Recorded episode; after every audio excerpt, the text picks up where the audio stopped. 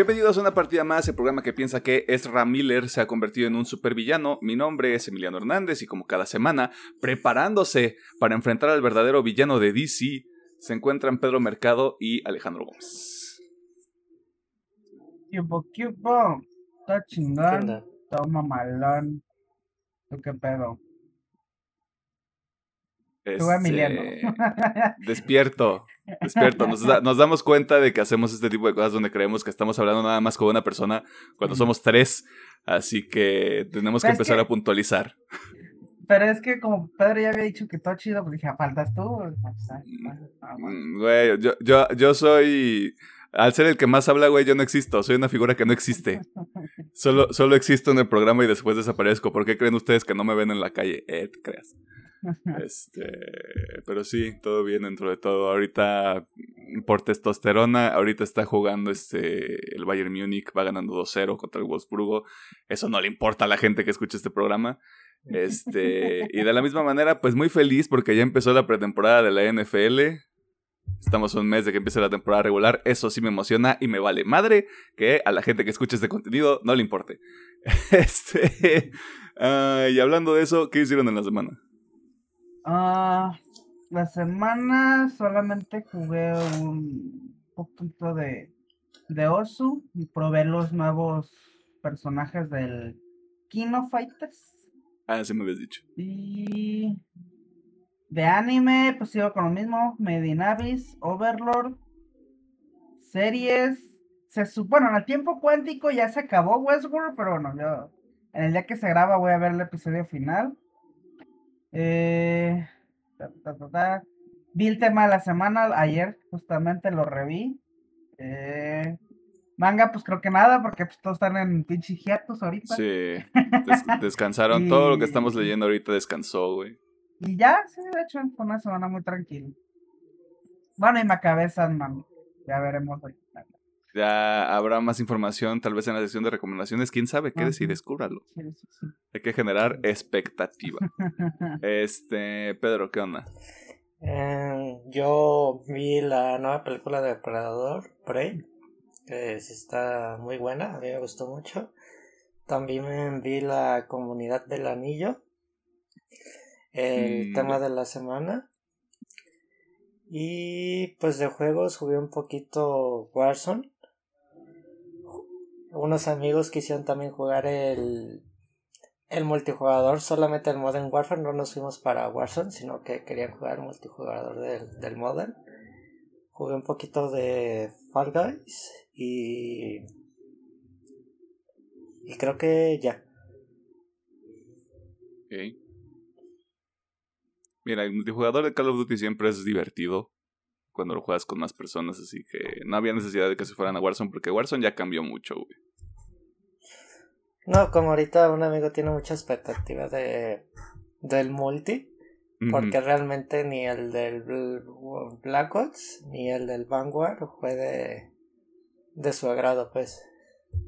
Y como que ahorita ese es el multi que le gusta más de los últimos tres Call of Duty que hay todavía. Mira, yo voy a sonar como un señor, pero Call of Duty alcanzó su pick en el multijugador con Black Ops 2. No me arroben nadie, no me digan nada. Este. ah, quitando del, del camino este el tema de la semana que obviamente se tuvo que ver. Porque si no, pues yo qué chingados iba a decir en este episodio. Esto. Terminé de ver ya lo que este, se conoce como la tercera temporada de Kaguya Sama. Eh, no voy a decir nada, tal vez más adelante en el episodio, que decir, descúbralo. Ah, y creo que, o sea, en temas de lo que nos compete a nosotros, es todo lo que hice en la semana, porque no hay mangas. Eh, quería empezar a ver The Sandman, simplemente no ocurrió, me dio mucho sueño, yo ya soy un señor, ustedes disculpen. Eh, y sí, realmente es, es prácticamente todo. Me dediqué a terminar Kaguya-sama, lo cual hice en dos días y después eh, prácticamente no hice mucho. Am, y ya, es todo. A menos que haya, haya algo que quieran agregar, algo que quieran debatir. Nah, eso fue tranqui. Que chinga su madre el pinche gobierno puto. Yo nomás lo voy a decir, no voy a decir por qué. Simplemente quiero tirar esa, esa bonita frase, ese bonito pensamiento para que usted reflexione este, durante el miércoles que esté escuchando este episodio o cualquier día de la semana, si es que lo consume de forma posterior a su estreno. Eh, como no hay nada más que mencionar, yo sí tengo cosas que decir. Este, no, como stance político, creo que la manera en como lo fraseé fue bastante mala. Eh, resulta que todos en este programa somos panistas. Eh, somos unos cochinos conservadores porque en este momento el canal de YouTube ya tiene 16 mil vistas. un pequeño dato curioso para la gente que escucha este programa es que cada semana se fue prácticamente superando eh, eh, cada, cada uno de los límites que fijamos eh, los tres integrantes de este proyecto. Así que antes que todo, muchas gracias. Muchas gracias a la gente también que se está suscribiendo. al momento de que se está grabando este episodio ya son 80 suscriptores en YouTube. Por lo cual yo me siento con la libertad de empezar un movimiento de transformación donde durante los próximos cuatro meses que quedan del año solo necesitamos que se suscriban cinco personas por mes, güey para alcanzar los 100, antes de que se acabe el año, güey. O sea, 5 no suena como que sea mucho. Así que si usted llegó aquí por pura pinche casualidad y no está suscrito o suscrita o suscrita al canal, suscríbase. Este, porque de verdad queremos empezar a generar dinero con esta madre. ¿Usted cree que hacemos esto por gusto? La verdad es que no. Eh, dos de nosotros estudiamos humanidades, sabemos lo que es la precariedad. Ah, y pues todo. Eh, muchas gracias por el apoyo. Eh, síganos en redes sociales. Vamos a tratar de revivir TikTok porque lo hicimos hace dos semanas. Eh, tengo ahí algunas cosas que pueden funcionar. Estamos trabajando también en lo que va a ser el final de año porque independientemente de que ya sea mediados de agosto, de nuevo el año se acabó desde junio. Ustedes no me creyeron, me tacharon de loco. Dense cuenta de dónde estamos ahorita, güey. Falta un mes para el Día de la Independencia aquí en México y después de eso se vuelve una resbaladilla que no termina hasta el primero de enero, güey. Todos con cruda y comiendo este taquitos de frijoles con queso. Ay, qué rico. Eh, y ya, esos fueron todos los avisos este, parroquiales pertenecientes al programa. Bueno, si se pueden suscribir más, pues no es necesario tener que hacer cinco por mes. Mira, de nuevo, aquí somos panistas, güey. O sea, tampoco, vamos a mendigar por amor, güey. O sea, me parece, me parece que 100 como, ¿cómo, ¿cómo le dicen? Como KPI. KPI. me parece bastante bueno. Porque una vez que entremos a checar, hacer un comparativo de lo que fue el 2022 con relación al 2021, este, sí está, sí es un salto muy grande, güey. O sea, para nosotros, ¿no? Como de, ay, Dios mío, rompimos el internet. Por supuesto que no, pero como insumo interno está bastante considerable. Ajá, sí, sí, definitivamente. Y eso es gracias a la gente que pues escucha contenido, que interactúa, que este, está pendiente de redes sociales, así que este, sigan echando ganas, compártalo con si cada una de las personas que ya está suscrita lo comparte con otra persona y esa persona se suscribe, serían 160. Simplemente yo les estoy aquí dando ideas para apoyar al contenido que este, yo ayudo a producir. Uh, vámonos a la sección de noticias porque desafortunadamente agosto es uno de los meses que se pone muy lento con relación, con relación a nuevas informaciones. Eh, pero porque ya viene el otoño y el otoño va a estar cargado y va a haber cosas bien puercotas. Usted va a ver, usted está al pendiente de todo eso. Así que noticias, chavos. Saca la noticia, brother.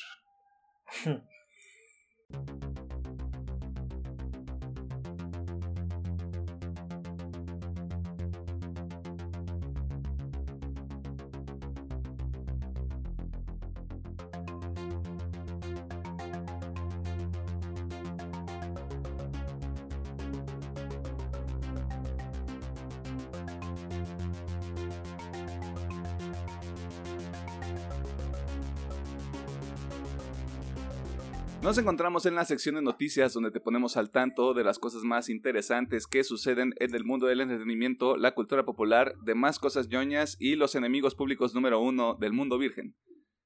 La semana pasada le platicamos, persona que consume este contenido, sobre el caos que se está presentando en Warner Brothers Discovery. Este, desde lo que está ocurriendo con proyectos como Batgirl que fueron cancelados y que nunca verán la luz del día. La futura desaparición de HBO Max y cómo todos estamos esperando que comiencen a rodar cabezas entre los estudios que le pertenecen a este conglomerado que se dedican al desarrollo y producción de videojuegos. Sin embargo, hay un proyecto en particular que dio de qué hablar esta semana y es la película de The Flash, el proyecto dirigido por el argentino Andy Muschietti, que se ha visto bastante golpeado por las acciones de un individuo al que llamaremos...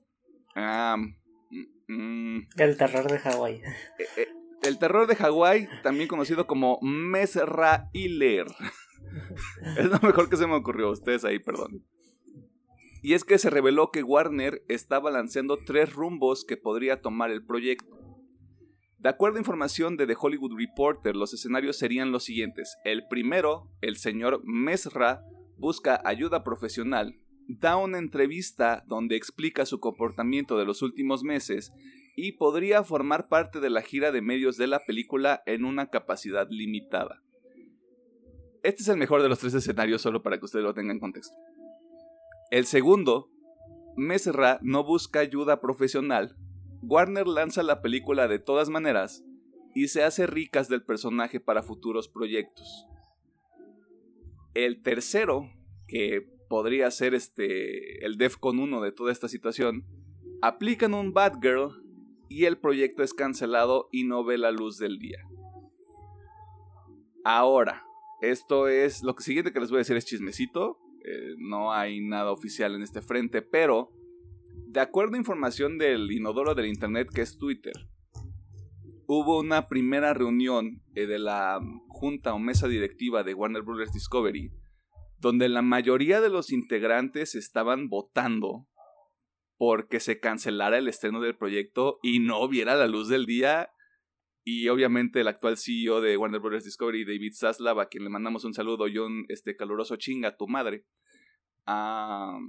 estaba en contra de este movimiento, obviamente porque, como usted sabe o puede estar en contexto, eh, The Flash ha costado 200 millones de dólares hasta el momento en costos de producción.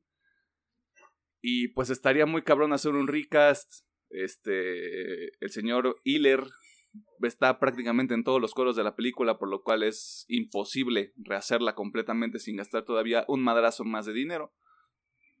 Pero esto es información que se filtró, no es nada oficial, nadie ha declarado nada este, confirmando que esté en papel o no, más allá de que David Zaslav dijo hace dos semanas que la película de The Flash iba a salir y que todo estaba bien. Y pues ahorita, como usted sabe, hay un cagadero en Warner Brothers Discovery y The Flash ya llegó. Este, como preguntando, ¿qué onda, chavos? ¿Sí, voy a salir o no voy a salir? ¿Qué onda? ¿Se va a hacer o no se va a hacer? ¿Se va a hacer o no se va a hacer la carnita asada? ¿Me emociono o no me emociono? Hay un desmadre. Este. Veo muy complicado que no salga esta película dicho todo lo anterior, pues. Pues ojalá salga. Yo digo que salga sin premier, ni prensa, ni nada. Que salga directo en cartelera y. Y se olvidan de todo hecho. Y si entrevistan a alguien que sea el director y otras personas. Es que sabes, ¿sabes qué es lo que pienso? Y lo decíamos con Badger, por ejemplo, o sea, en el caso específico de, de Leslie Grace y de Brendan Fraser, que nosotros somos fans aquí en este programa, señor Fraser, si usted quiere venir, este, nosotros le damos todo el tiempo que usted quiera. Eh, está culero para el resto de, los, de las personas que están en el proyecto, o sea, empezando con el señor Muschietti, quien, si usted no recuerda, hizo películas como Mamá o las últimas dos películas de eso. Este... ¿Cómo se llama esta chica? Ah, la chica que, está, que va a interpretar a Supergirl en, esta, en, The Flash. Este, estamos hablando también de Michael Keaton, que tiene una aparición ahí en la película, también de Ben Affleck. O sea, se puede armar algo muy interesante en cuanto a, prensa y, a, al estreno de la película, pero sí estaría medio culero con todos ellos también, como decir, pues, ¿saben qué? Gracias por su trabajo, tienen su dinero, esta madre no va a salir. Sí está medio sucio a mí al chile ya me da igual. O sea, sabiendo que salga o no salga esta película, ya no va a haber nada en el futuro, porque están cancelando Claro. toda la verga. Me da lo mismo si sale o no sale, la neta.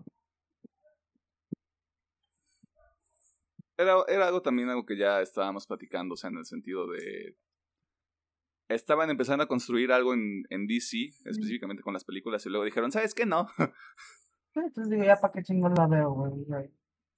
Bueno, sí. si sale la voy a ver, simplemente por puro morbo, pero pues ya estoy, ya, no, no, no interesa. No tiene, no tiene como un gran valor dentro de, dentro de todo. Digo, también, o sea, no es como que Marvel haya hecho puro pinche home run este, en lo que llevamos de la cuarta fase, ¿verdad? Pero mira, aquí estamos.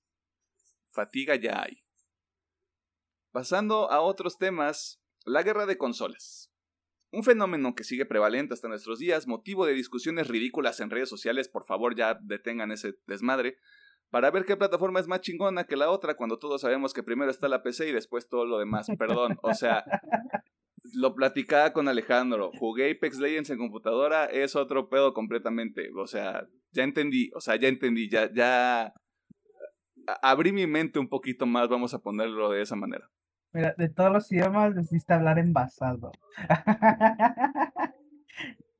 Y ustedes perdonen. Esta semana nos enteramos de que Microsoft y Sony están librando su propio conflicto, uno que llegó hasta las instancias legales, pero para saber más de esta disputa de gente con dinero, escuchemos al ingeniero y persona que ya está esperando las nieves de enero, Alejandro Gómez. Ay, que Esto Qué va a seguir, ¿eh? O sea, esto ya es una Sí, tetralogía, bien, ya está vamos bien. tres, tengo que ver qué voy a hacer con el último, güey. va, va, va. Este, bueno, eh, vamos a empezar por, por el inicio, ¿verdad? Este, Hablando envasado, brother, ¿o qué onda? toda, todo este desvergue que se trae Microsoft y Sony de esta semana se debe a que se está llevando un juicio en Brasil, el cual es- se está llevando a cabo porque, pues bueno, están revisando los papeles para la compra de Activision Blizzard King, creo que es el nombre completo. Este, y pues bueno, obviamente están ahí haciendo papeleo, están consultando además este, empresas. Y parece ser que la que más peros está poniendo es Sony. Y pues al Chile como mujer que se siente ofendida, le respondió con un cachetadón y dijo, ah, sí, pues tú estás, este, tú estás, este, pagando para que los juegos no lleguen al Game Pass. Y ya, sí, perro, pues empezaron a hacer la tiradera como de vecindad. Eh, pero pues realmente es eso, o sea, eh, simplemente Sony no quiere que se realice el trato de Activision Blizzard King porque obviamente tiene miedo a perder todo el boom de Call of Duty. Bueno, más que el boom, todo el dinero que puede dar Call of Duty. La neta, no, porque ¿por qué no hacemos a la pendeja? Y pues obviamente Microsoft pues, ofendido dijo, ah, sí, perro, pues tú no me, tú, tú este, pones ahí dinerito para que no lleguen juegos acá. Que al Chile, desde mi perspectiva, digo, no es nada nuevo, eso ya se sabe que pinche Sony paga por exclusividad. Eh, lo que no alcanza a entender, porque hay algunos artículos que sí lo manejan así, hay otros artículos que no. Se supone que la forma en que lo hace no es del todo legal, o sea que el paguito es como por debajo de la mesa, una madre así. O sea, este no, lo toman como algo oficial. Hay artículos que sí lo manejan así, hay artículos que no. Así que yo estoy confundido, no sé cuál de las dos versiones es la buena. Eh, pero pues básicamente ese es el pleito que se traen. Eh, digo, es bastante obvio que sí. Sony es la estrategia que tiene, simplemente empezar a agarrar más exclusivos, porque pues, no se puede dar el lujo de su Game Pass. Y no sé qué, qué también ha funcionado o si ya salió su listita esa que iban a dar. Su mini Game Pass ahí. Ya, eh, creo que está disponible desde el mes pasado, si no es que desde finales de junio. Quiero decir julio, sí. Este. No ha habido quejas. Lo decíamos la semana pasada, si no hay quejas, si no hay comunicación, eso es buena señal. Pues. Pero bueno, es eso, o sea, realmente no hay mucho más que, que abordar ahí que sea interesante, o sea, simplemente se están peleando por O sea, puede parecer que es por los juegos de Game Pass, pero están peleando por Call of Duty. Están peleándose por dinero. por dinero el Call of Duty, sí. Sí, Este, creo que era- eso era uno de los aspectos más interesantes de la compra de Activision Blizzard. O sea, ¿qué pasa después de cierto punto? Porque hasta el próximo año que sale. Es este año. No, creo que sale un Call of Duty el siguiente este año. Según ya yo sale este, el- es- sale es en, unos meses, multiplataforma. en un mes o dos meses por ahí. En octubre. Pero va a Ah, haber sí, otro, sí. ¿no? No, no sé. No, sí no sé. ahorita es hasta el Modern Warfare. No, pero o sea, el, el acuerdo, tal vez lo, te- lo tengo así. ah, como el de- acuerdo sí, el acuerdo hasta el que próximo este año. y, y el próximo Call of Duty van a seguir. Sí, o sea, todos los que se des- Básicamente todos los juegos que ya estaban en contrato antes de la adquisición. Sí, se son, o sea, entran en multiplataforma y después valió verga. Por lo que estamos viendo.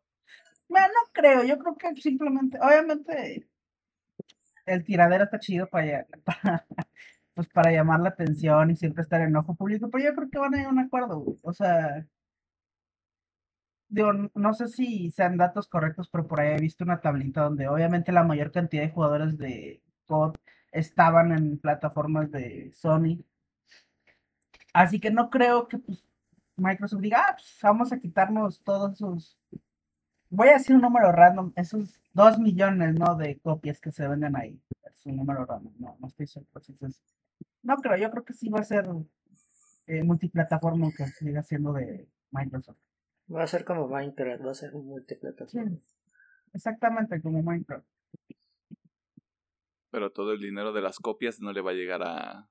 Ah, sí, exacto. No le va a llegar a Sony. Que, que de hecho, eh, yo- eh, esto lo oí en el podcast de los gordos, sería interesante de qué va a pasar con Call of Duty, bueno, Call of Duty, los juegos de Activision en general, Mm. cuando lleguen al Game Pass, porque es algo que yo no me acordaba, o sea, los juegos de Activision valen 70 dólares.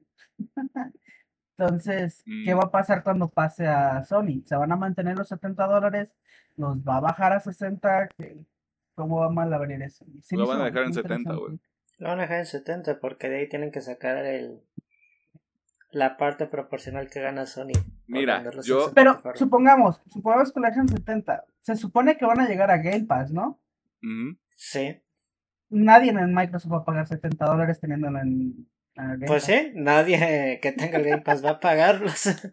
Y es justamente lo que se cuenta en el podcast. O sea, básicamente se va a crear una disparidad entre no pagar nada y jugarlo en el Game Pass hasta pagando 70 dólares en Play.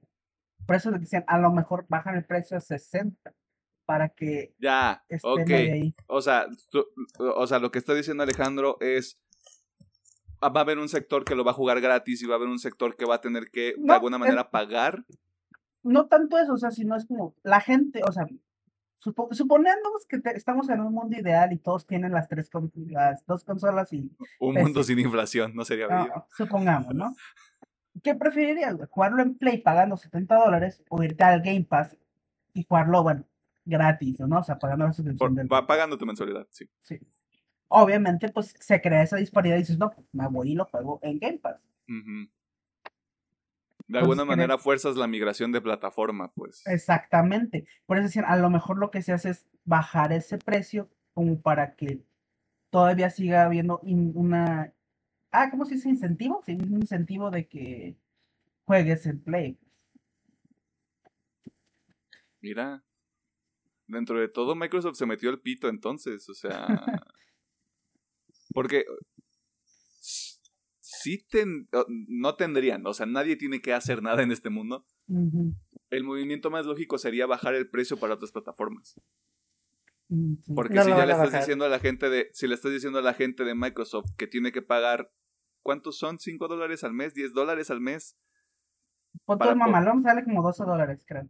12 dólares al mes para poder acceder a un montón, a 100 juegos, este, algunos AAA y algunos van a incluir este títulos de Activision Blizzard, güey, pero mientras toda la gente que está afuera tiene que pagar una copia completa a 70 dólares.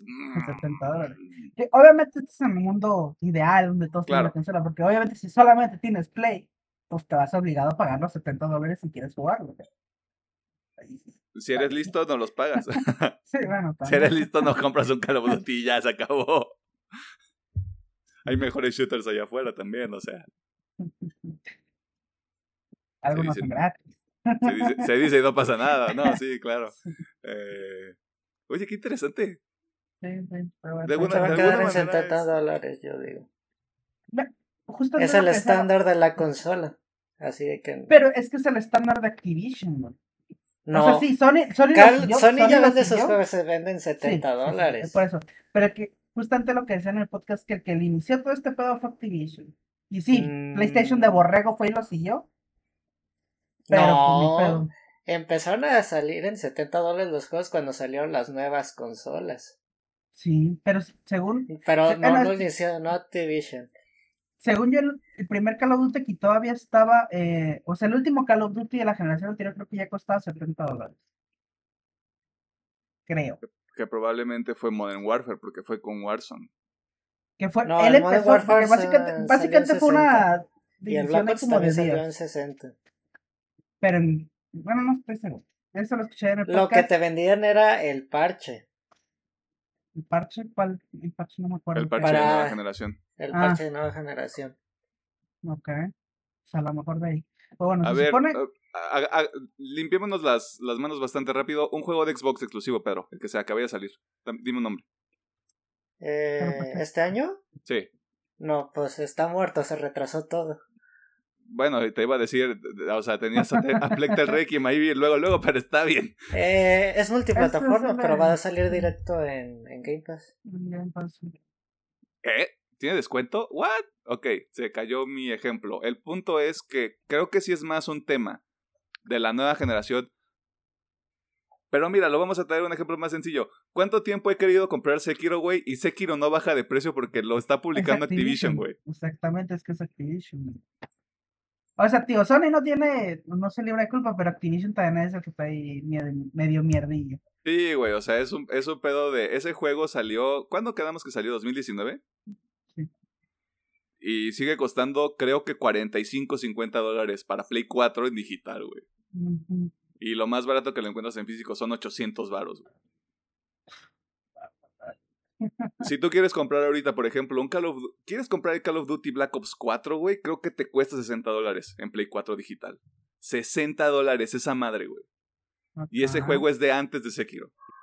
ok. Te lo pongo así, los Call of Duty de 360 y Play 3 están como en 45 dólares todavía. Pero, de nuevo, o sea, seguimos en el mismo punto de que es Activision. Si dependiera enteramente de un Microsoft o de un Sony, estamos de acuerdo en que serían precios muy bajos ahorita. Sony lo pero de Microsoft sí. Eh, va. Las tres empresas son cagadas, güey, solo buscan Mm. dinero, güey, pero si tenemos que organizar al, al este, menor de todos los males, pues mi- Microsoft, ¿no? Sí, güey, o sea, está, está bueno, culero. este. Bueno, eso es todo por la nota. No sé Que chingue su madre Activision. Sí, chingue su madre Activision. todavía- Yo sí estoy en pie de guerra contra esos putos. Este. No sé, creo, no creo que querías contar algo más. No estoy seguro. Eh, no. Ah, no. Ah, perfecto. A ver, No, digo- platícanos más de tu odio por Activision. Ah, ya, ya. A ver. Estoy haciendo un, un, este proceso de investigación periodística. Ajá. Estoy checando el sitio web de la PlayStation Store. Ajá. Busqué los juegos de Call of Duty. Ajá. Si usted revisa ahorita, persona que ve este contenido, no sé hasta cuánto dura esta venta. El Call of Duty. Modern Warfare. Ahorita tiene un descuento y está a 20 dólares. El precio que tiene todavía es de 60, güey. Call of Duty Black Ops 3 también ahorita está a 20 dólares con descuento, cuesta 60 dólares. Call of Duty World, World War 2, 60 Ah. dólares. El Call of Duty Black Ops Cold War, 60 dólares, ahorita tiene descuento, está a 30, güey. El Black Ops 4 está a 60 dólares. Este... ¿Qué más, güey? El Vanguard, edición estándar, también a 60 dólares. El Ghost, Call of Duty Ghost, que podría ser el peorcito de todos, 60 dólares también, güey. O sea, Y ese salió hace 7 años. güey, yo, creo. fue el último que yo compré para Play 3, güey. ¿A poco te compraste el Ghost? Sí, güey, está bien culero. Por eso sé que está bien culero.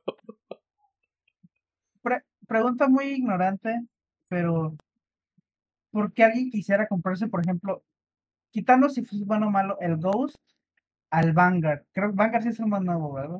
Vanguard Sí. es el más nuevo. O sea, sí. ¿Por qué alguien haría eso? O sea, o sea, entiendo que los juegos están de la verga, pero ¿por qué, por qué a comprar el, el Ghost? O sea, Sí. en vez del Vanguard. ¿Por Sí, es que no, no dan los números, güey. E- Esa es mi pregunta. ¿Por qué alguien hay- lo haría? Y no hay un incentivo para que regreses a como al back catalog de Call of Duty si todos cuestan lo mismo que el más nuevo. Sí, o sea, Esto se convirtió en un O sea, roast en- de Call of Duty. no, o sea, entiendo que a lo mejor digas, ah, no sé, el, como dices tú, creo que el Black Ops 2, no Sí. sé, el de que dices que está muy chingón. Ese a lo mejor lo entiendo porque dices, ah, pues está chido y pues para tenerlo ahí, ok.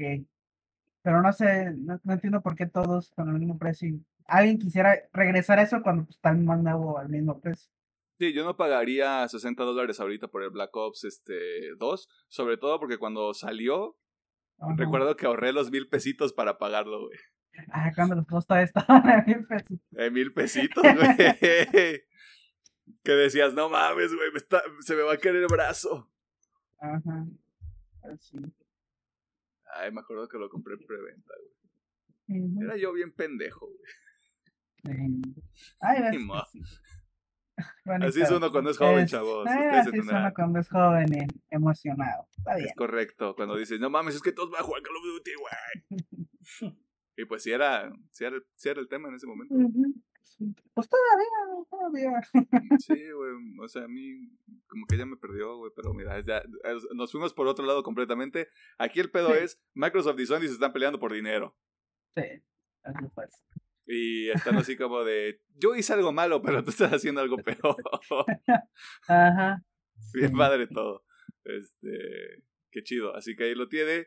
Mientras usted puede estar discutiendo en el internet sobre cuál consola es mejor o por qué Call of Duty este, perdió el camino hace mucho tiempo, las empresas responsables de estos productos están peleando porque no tienen dinero y la inflación está cabrona, man.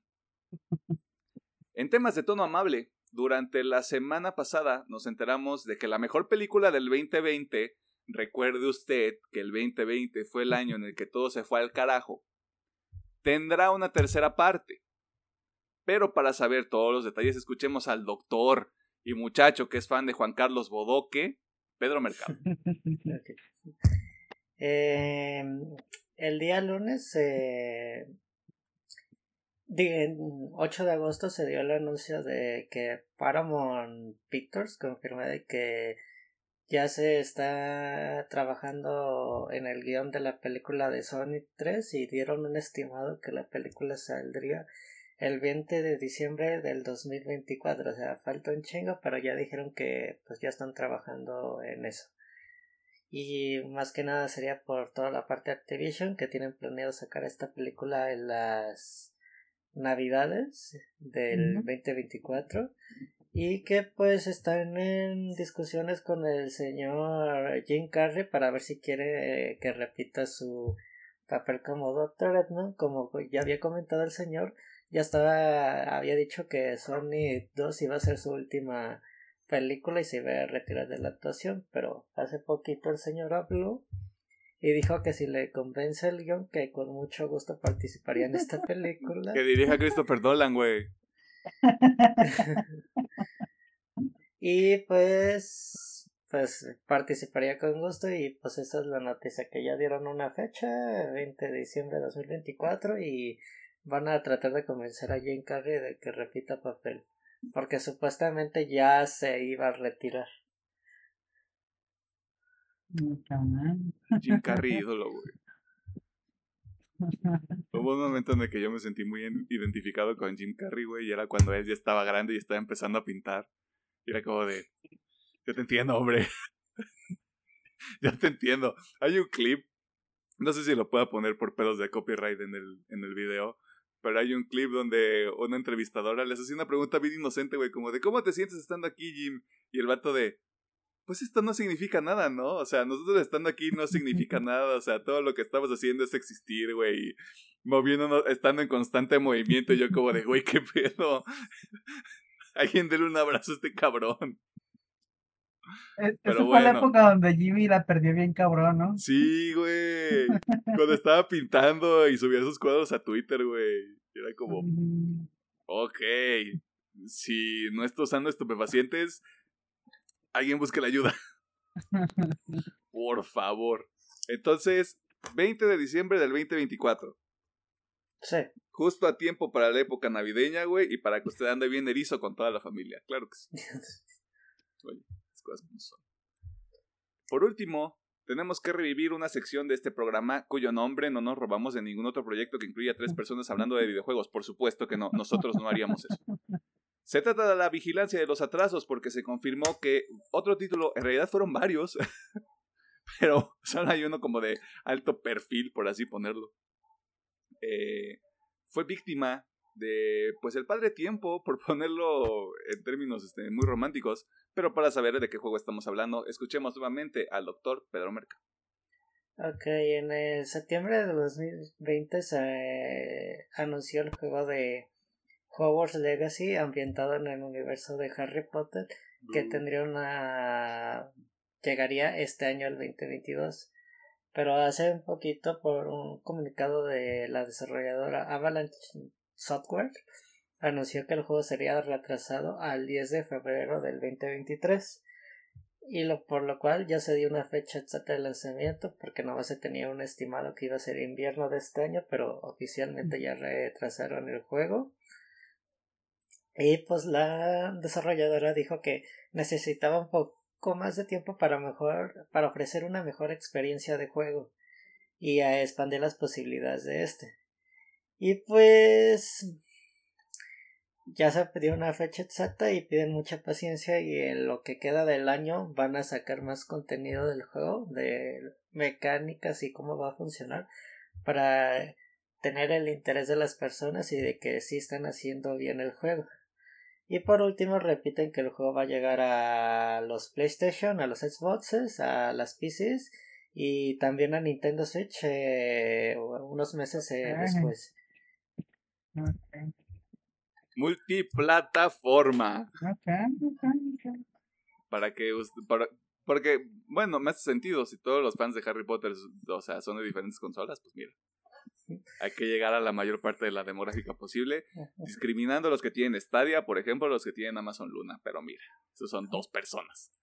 y pues al parecer nomás comentan que pues están usando Real Engine. No sé si sabes si lo terminaron en el 4 o si emplearon nuevas cosas de la quinta versión de este motor. Y pues eh, le agradecen a los fans por la paciencia y de que pues lo ven, lo ven en el futuro cuando salga el juego. ¿Quieren un Cyberpunk 2077 o quieren un juego bien hecho, chavos? No se pueden las dos cosas. Yo solo quiero decir algo de lo que me estaba pitorreando con Alejandro el viernes que estábamos checando el guion. Que varios de los juegos que se están retrasando ahorita. Había un artículo muy estúpido de un sitio que no recuerdo cuál era. Que decía, literal, que, todo, que varios juegos se están retrasando para no enfrentarse con God of War Ragnarok.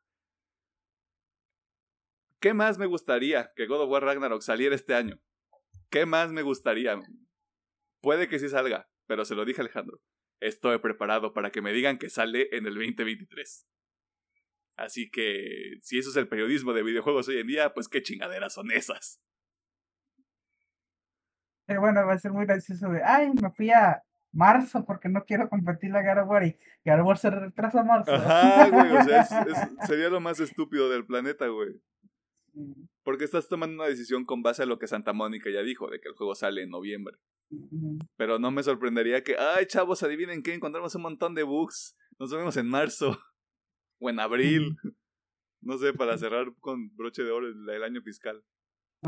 Lo cual bajaría, o sea, ya en una tangente, lo cual bajaría a God of War Ragnarok de cualquier este tipo de premiación de este año. Dejando de mm. camino libre a Elden Ring para partir culos a diestra y siniestra. que de por sí no había mucha competencia, la verdad, güey. O sea, había mucha incógnita, güey, pero ya es como de... Elden Ring va a caminar por el campo, güey, así de, deme todo, chavos, ¿cómo andamos? Una pequeña tangente, pues, porque ¿qué más ha salido este año que sea así como wow? Pues yo le tengo mucha fe a, Playtale, el Requiem. Mm, Sí, Alejandro es muy educado para decirlo, pero lo voy a decir yo, güey. Veo muy complicado que otro juego le gane el Ring. Incluso God of War Ragnarok. Siendo Ah, yo, yo lo voy a decir, aunque Elden Ring esté muy bonito, es más Souls. Está muy Lo bonito. dices y como si fuera algo malo. That's the point. Sí es algo malo. Va a haber un punto donde se va a saturar de From Software. Va a llegar un punto donde va a ser un Souls que ya no va a pegar. Me vale madre de que digan que From Software siempre va a ser joyitas. Va a haber un punto donde la gente se va a hartar de los Souls. Puedo ver lo que dice, puedo ver lo que dice Pedro, pero creo que hay un tema hay un tema que siempre es impredecible y es la comunidad. La comunidad en específico de, del, del Souls, del Souls, Souls like Soulsverse, vamos a ponerlo así. Me parece que ha disfrutado progresivamente de todos los títulos. Incluso hay un acuerdo de que Dark Souls 3 pues, es el peorcito de lo que ha salido hasta el momento. No, el 2. Ah, el 2, perdón. Este, para que vean quién sí juega Dark Souls y quién no. Eh, y a partir de eso, ¿qué salió? Dark Souls 3, Bloodborne, el remake de Demon Souls, este, Elden Ring. Creo que se me está yendo uno, pero no sé. Sekiro. Sekiro. Y mm, esos cinco me parecen que han tenido una recepción bastante positiva. Y la gente no se ha hartado hasta el momento, pero sí entiendo lo que dice Pedro. Sí, pero bueno, yo, yo lo voy a yo lo voy a salir a defender, que es este. Uno, sí, es el mismo juego, pero lo que a mí me gusta es de que poco a poco, porque lo hacen tal cual como poquito a poquito, van cambiando las cosas, ¿no? Esta vez sí es un Souls, pero es un Souls en mapa abierto. Es un Souls con nuevas mecánicas gracias a que es mapa abierto, no al pinche salto, el- Estas mecánicas que introducen que sí, al final es un Souls, pero le dan un poquito de frescura gracias a las mecánicas. Y si la gente de Pokémon no se ha enfadado, que ese sí es el mismo pinche juego, ah, creo que todavía queda rato. Mira, es eso. más, vamos a tirar esta piedra también, güey. O sea, llevo dos años jugando FIFA, güey. Pues bueno, Todos la son gente los no mismos putos FIFA, juegos, güey. Si la gente compra juegos de FIFA, güey. sí. O sea, puedo tener muy personal de que, ¿sabes que Ya me harté de este, de este juego, ¿no? Porque ya me harté de Elden Ring. Y sale el siguiente y ¿sabes qué? Me lo voy a saltar. Eso lo entiendo bien porque ya, yo como persona ya me cansó la fórmula. Que, de hecho es algo que yo hice con Pokémon. O sea, ya tengo años que no juego Pokémon porque me cansó la fórmula. Pero no dice nada que a lo mejor en cinco entregas, o sea, unos 10 años por ahí, regrese y, ah, mira qué padre está el Pokémon. Y se repite Bueno, el ciclo. Sí, y se repite el ciclo exactamente hasta que te vuelvas a hartar. Sí. O sea, no creo que le afecte tanto en premiación, por- o sea, siempre y cuando mantengan el estándar básico de los Souls, pero sí entiendo que la gente se puede hartar. Eh.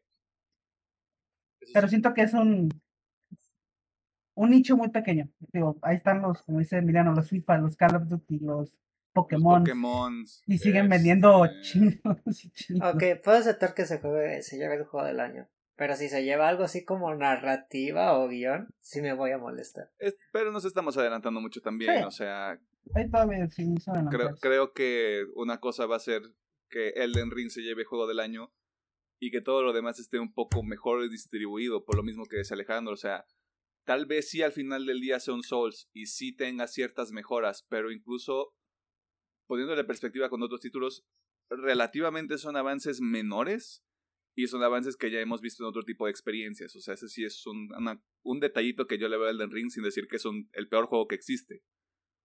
Pero sí es, sí es este pedo de el pequeño avance que se ha estado dando con los juegos de From Software. Cuando si, si deberías pensar en los mejores juegos que hay allá afuera, güey, Terrenator, este... tendría que haber un avance más significativo. Eso sí lo puedo, eso sí lo puedo decir. Pues que también luego fans. Si es que este ya no es el juego que yo quería. Yo lo güey, sé, es, que está muy dividido, güey. güey, es como la gente que dice, el pinche disco de Act de Devil Wears Prada no está chido, güey. Ya no son lo que eran. Ya no son true, güey. Sí, Pero bueno. Eh, Estamos viendo mucho hacia el futuro.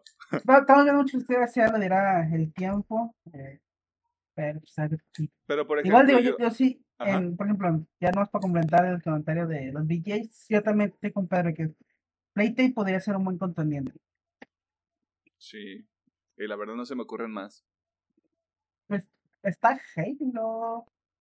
¿Qué otra? Mm, se va a llevar multi Acción o- aventura. Ajá. Sí, una aventura multi. A lo mejor ahí sí hay una jugabilidad, ¿no? Así como. de- Como me controles una Em, madre, no sé. Hay uno, pero más bien de... No me acuerdo cómo era el premio, pero hacer el control accesible para cualquier Ah, persona. exacto. Sí, muy probablemente. Creo que había uno Mm. que tenía muchas opciones de accesibilidad, pero no me acuerdo qué juego era. Y bueno, sí. de hecho, Era el Forza. Ah, Lo puedes jugar Forza. con un El Forza. botón solamente si Pero quieres. ¿El Forza sí entra este año o ya no? creo que ya No, no, ya. porque entró el No, año porque pasado. entró el año pasado. Porque salió, que sí, salió a principios de octubre, ¿no? O sea, alcanzó a entrar de Ah, pura sí. cagada. Sí, Sí. sí, entró ahí. Principios de octubre, noviembre, no me acuerdo. Este, Ok. Pero mire, todo esto también es un comercial para decirle que está pendiente de los, de los este, VGAs, porque van a ser en diciembre. Y pues ahí de noviembre vamos a saber qué onda con las nominaciones y a ver qué chingados va a estar ahí. No, pues Este, supongo que como el otro año va a estar muy diversito en Muy títulos que no ecléctico, espera. te decía. Ahí va a estar Muy Stray, mejor juego del año. Pues, dicen que es 30 chi. No, sí, por eso, o sea, por la Este, recepción que ha tenido, güey, no me sorprendería. Sí, sí, sí, sí. De hecho, eso podría ser. Digo, ahorita, la neta, no recuerdo así como. Ah, este juego debería estar nominado, la neta, ¿no? No, al Chile, este, en narrativa, aunque no gane, me parece que sí salió este año. Sí, güey, Citizen Sleeper debería estar en narrativa, güey. Pues a Ok. decir, según yo, hay varios indies por ahí que se lo están, lo están resaltando bastante. Sí, Citizen Sleeper está vergas, yo lo sigo diciendo, eh, échenle un ojo si tienen Game Pass porque ahí está, lo pueden, lo pueden checar. Si lo quieren comprar, creo que está en menos de 10 dólares en GOG, la última vez que lo vi. Oh, Ok. O sea, tienen opciones ahí para chingárselo. Pero bueno, en los trailers de la semana comenzamos con el avance oficial de la sexta temporada del Rick and Morty, que comenzará a transmitirse a inicios del próximo mes de septiembre y que si usted se encuentra en Latinoamérica podrá disfrutar a través de la ya difunta, pero no extinta plataforma de HBO Max. O sea, ya estamos diciendo que se murió, pero todavía sigue aquí. Como Alejandro es fan de este cotorreo, hay un nuevo tráiler de Blue Lock, un anime de personas que juegan fútbol que no tiene nada que ver con los supercampeones, pero que aparentemente estará chido y formará parte de los estrenos de la temporada de otoño de este año. Yo Ah, tuve que investigar- coincidencia. Yo tuve que investigar esto porque Alejandro no me dio más información ni me Ah, dijo qué chingados estaba pasando. Y en ese mismo orden de ideas, parece que hay un nuevo avance para lo que serán las dos últimas películas de Haikyuu que Está no se sabe cuándo salen. No, no sé. Se, se supone que hay un evento de inicio que sucederá hasta el próximo año, Ay, no sé. por lo que esas películas podrían salir en el 2023 o el 2024, y si no es que más tarde. Mira, yo sé que va a ser hasta 2025, ¡Wow! pero estoy feliz de que mínimo ya hay noticias de Haikyuu. Y que pues ya van a acabar esa madre, ya, a la verga, ya. Sí, porque Ah. también decían que el manga se acabó en 2020, o sea, ya llevaba tiempo que se acabó, Sí, algo sí, así. acabó hace rato. O sea, no, no, no sé la fecha exacta, pero ya sé que hace rato acabó. Y tú te quedaste nada más en la cuarta temporada, que es donde se quedó la mayoría de la gente. Pero pues ahí lo tienen, va a haber dos últimas películas de Haikyuu, este... Gocen, o sea, lloren y gocen al mismo tiempo, o sea, agradezcan. Sí. Eh, y por último, como lo de Haikyuu fue más un anuncio que un, que un tráiler realmente, también se informó que Love, Dead and Robots regresará para una cuarta temporada a través de Netflix. Este, yo estimaría que sale hasta la segunda mitad del próximo año, porque animar no son enchiladas, chavos. Sí, sí, sí. Cuesta un huevo. Eh, y la neta, pues no hay más trailers. De nuevo, eh, se está poniendo muy cabrón el tema de poner notas y trailers este, en los episodios porque se está acabando el año. Estos son síntomas de que se está acabando el año, güey. Pero ojalá y vengan más cosas porque ya la Gamescom es en dos semanas. Ay, Diosito, por favor. Bueno, una semana cuando salga el episodio. Y pues ahí va a haber anuncios. Probablemente ahí haya. No sé. Una, que Una- otra sorpresa. Una predicción loca de la Gamescom, a ver. Mira, voy, voy a jugar a, a tu abogado y si sale God of War lo van a anunciar en la Gamescom. Lo puedo ver. o no, no sé. Mira, vamos bien. E incluso podría haber, o sea, no, tal vez no gameplay, pero sí ya un vistazo más profundo a Breath of the Wild, obviamente para el siguiente año. Mm, puedo verlo. Es lo grande, no sé. Vamos a ver, Pedro. Uno grande. Eh, O chico también, no sé. otro, otro gameplay de Starfield, supongo. Ah, el Nos- juego que nos tiene preocupados. Yo voy a decir dos. Uno más, uno más loco que el otro. Ok. Hellblade 2. Mm, Tal vez no gameplay, tal vez no anuncio de, anuncio de fecha, pero justo como con God of War. Así de, mira, estamos haciendo esto, güey, está bien vergas. Seguimos trabajando. Gracias por su paciencia. Seguimos chambeando. Seguimos chambeando, aquí andamos, seguimos continuando. Metroid 4. Switch 4. Wow. No, no trailer, tal vez trailer, pero no fecha.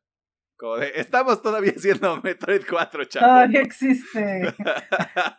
Es más, me gustaría. Esta, esta sí es muy loca. Pero me gustaría ver un vistazo más a fondo de Hollow, de Hollow Knight. Silksong, Silksong. porque sabemos que ya existe. O sea, como ya sé que existe, quiero ver. Ya quiero, ya quiero exigir más. Sí. No, de, ah, de hecho, me acabo de acordar de uno que este ya es este deseo personal. eh, algo de Jedi Fallen Survivor. Ok. Eh, yo quiero ver algo de Eclipse. Me llama la Mm. atención ese juego. Que quedamos que es de Quantic Dream. Sí. Ah, ok. Pensé que había dicho el equivocado. Pero todo esto para decirle que ya se acabó la sesión de noticias. Si hubo algo- alguna nota que le llamó la atención, este, si usted cree que Mesra Hiller es una horrible persona, este, puede dejarlo en los comentarios del YouTube. Puede dejarlo en redes sociales, Facebook una partida más, Twitter arroba UPM oficial, TikTok e Instagram arroba UPM-oficial. Este, si usted no sigue en redes sociales pero no está suscrito al proyecto en YouTube o no lo sigue en una plataforma de audio, pues hágalo. Y si es el caso opuesto, eh, síganos en redes sociales. No, creo que lo dije bien, no sé. Este, vámonos al tema de la semana, porque usted ya lo vio en el título del video. Eh, Kubrick. Es un, es un tiro en la oscuridad, es un volado al aire, güey.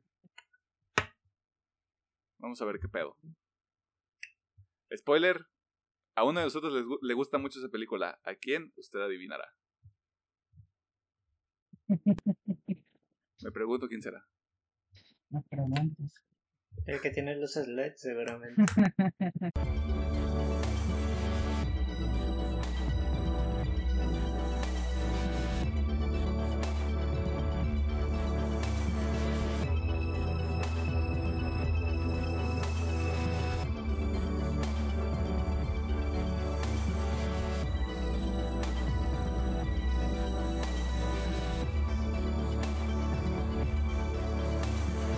Nos encontramos en el tema de la semana e inadvertidamente el inicio de un nuevo ciclo de películas en UPM, porque en esta ocasión hablaremos de otra película de Stanley Kubrick, 2001, Una Odisea en el Espacio, o como usted la conoce, Odisea en el Espacio.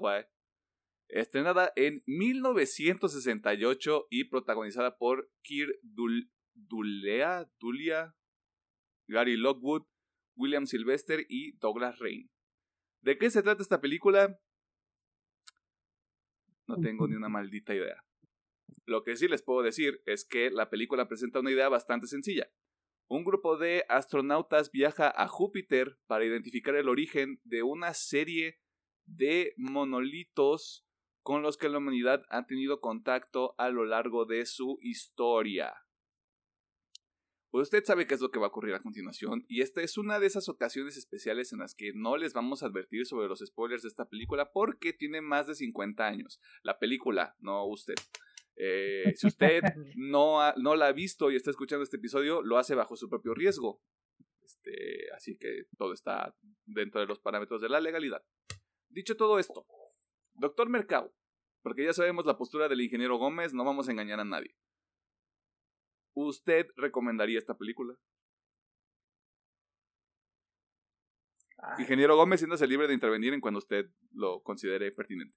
Eh, yo creo que nomás va recomendada full para las personas que les gusta la ciencia ficción. Y creo que sí, cinéfilos de corazón puro.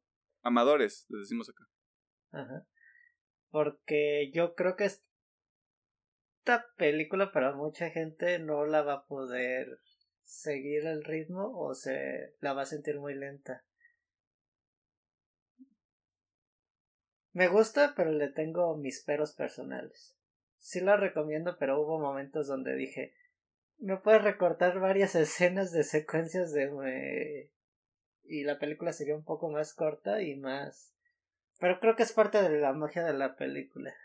Pero eso lo discutimos al rato. Hermana, estamos completamente de acuerdo. Estamos sincronizadas, así como una sincronizada de jamoncito con queso. Uf, sincronizadas. Este, ah, ingeniero Gómez, a ver, este, sus argumentos de defensa. No, nada, yo sí la recomiendo a todos. O sea, independientemente si te gusta o no, esta es una experiencia que hay que vivir. I don't give a fuck. Ya la recomiendo a todos. Yo creo que ya podemos entrar en materia. Lo que pasa con esta película, justamente yo tenía las mismas reservas que tiene, que tiene Pedro, o sea, las tengo actualmente.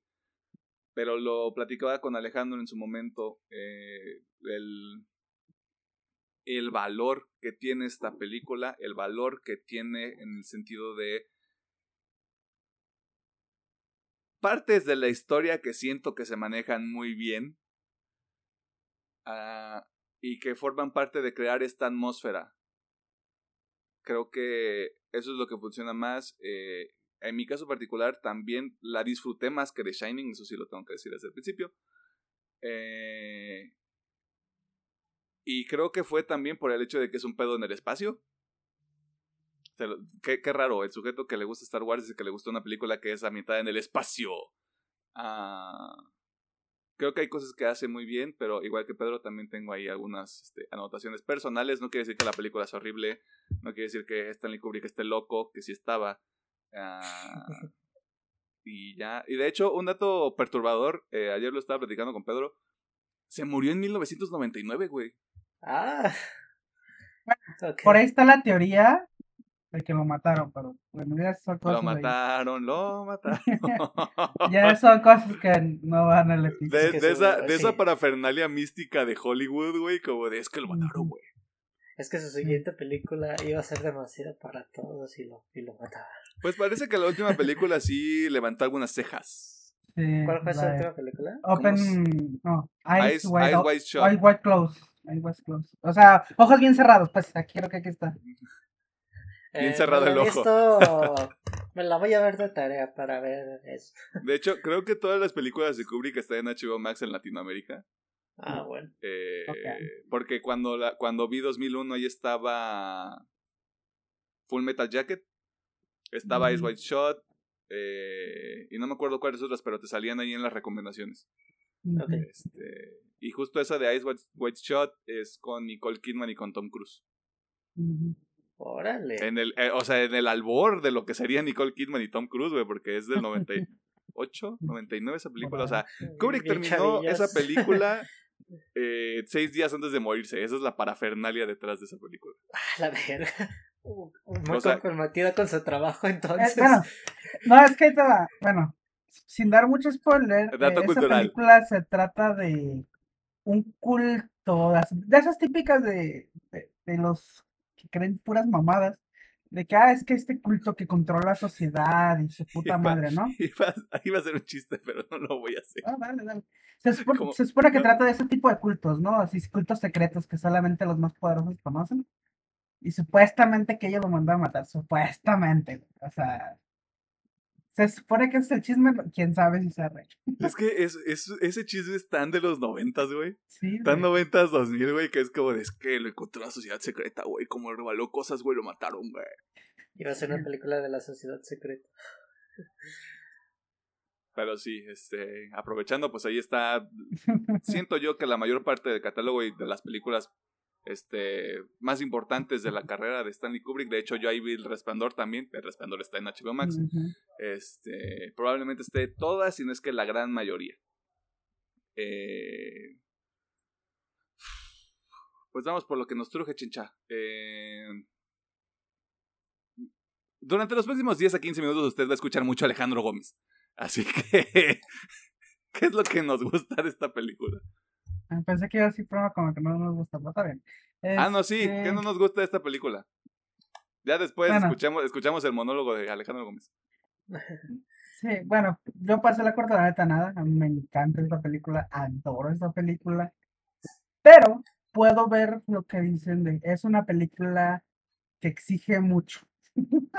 te exige mucha paciencia, te exige mucha atención. Te exige mucha Ex- inteligencia.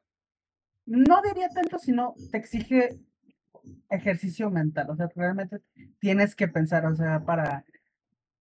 Pues para hallar ese hilo conductor entre las historias. eh, pero sí, y obviamente si no tienes la paciencia como para ver una escena de cinco minutos de una nave volando, pues sí, te va a perder, ¿no? Y si no tienes el, pues esas ganas de pensar, pues también te va a perder. Así que es lo que puedo decir, o sea, sí es una, una película difícil de llevar y de ver, pero fuera de ella no tengo nada más. Es que así es Kubrick, mi hermano. Ok. Ah, Pedro. Em,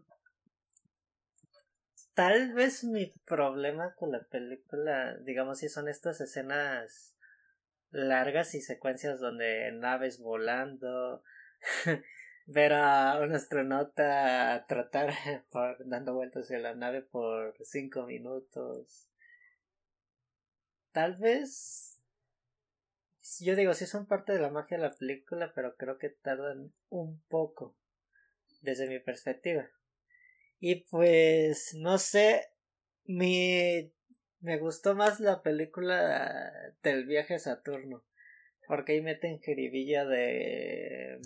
Ah, pues hablamos, ya podemos hablar con spoilers, ¿verdad? Sí. Sí. Eh, el tema de la inteligencia artificial que lo- los quiere matar.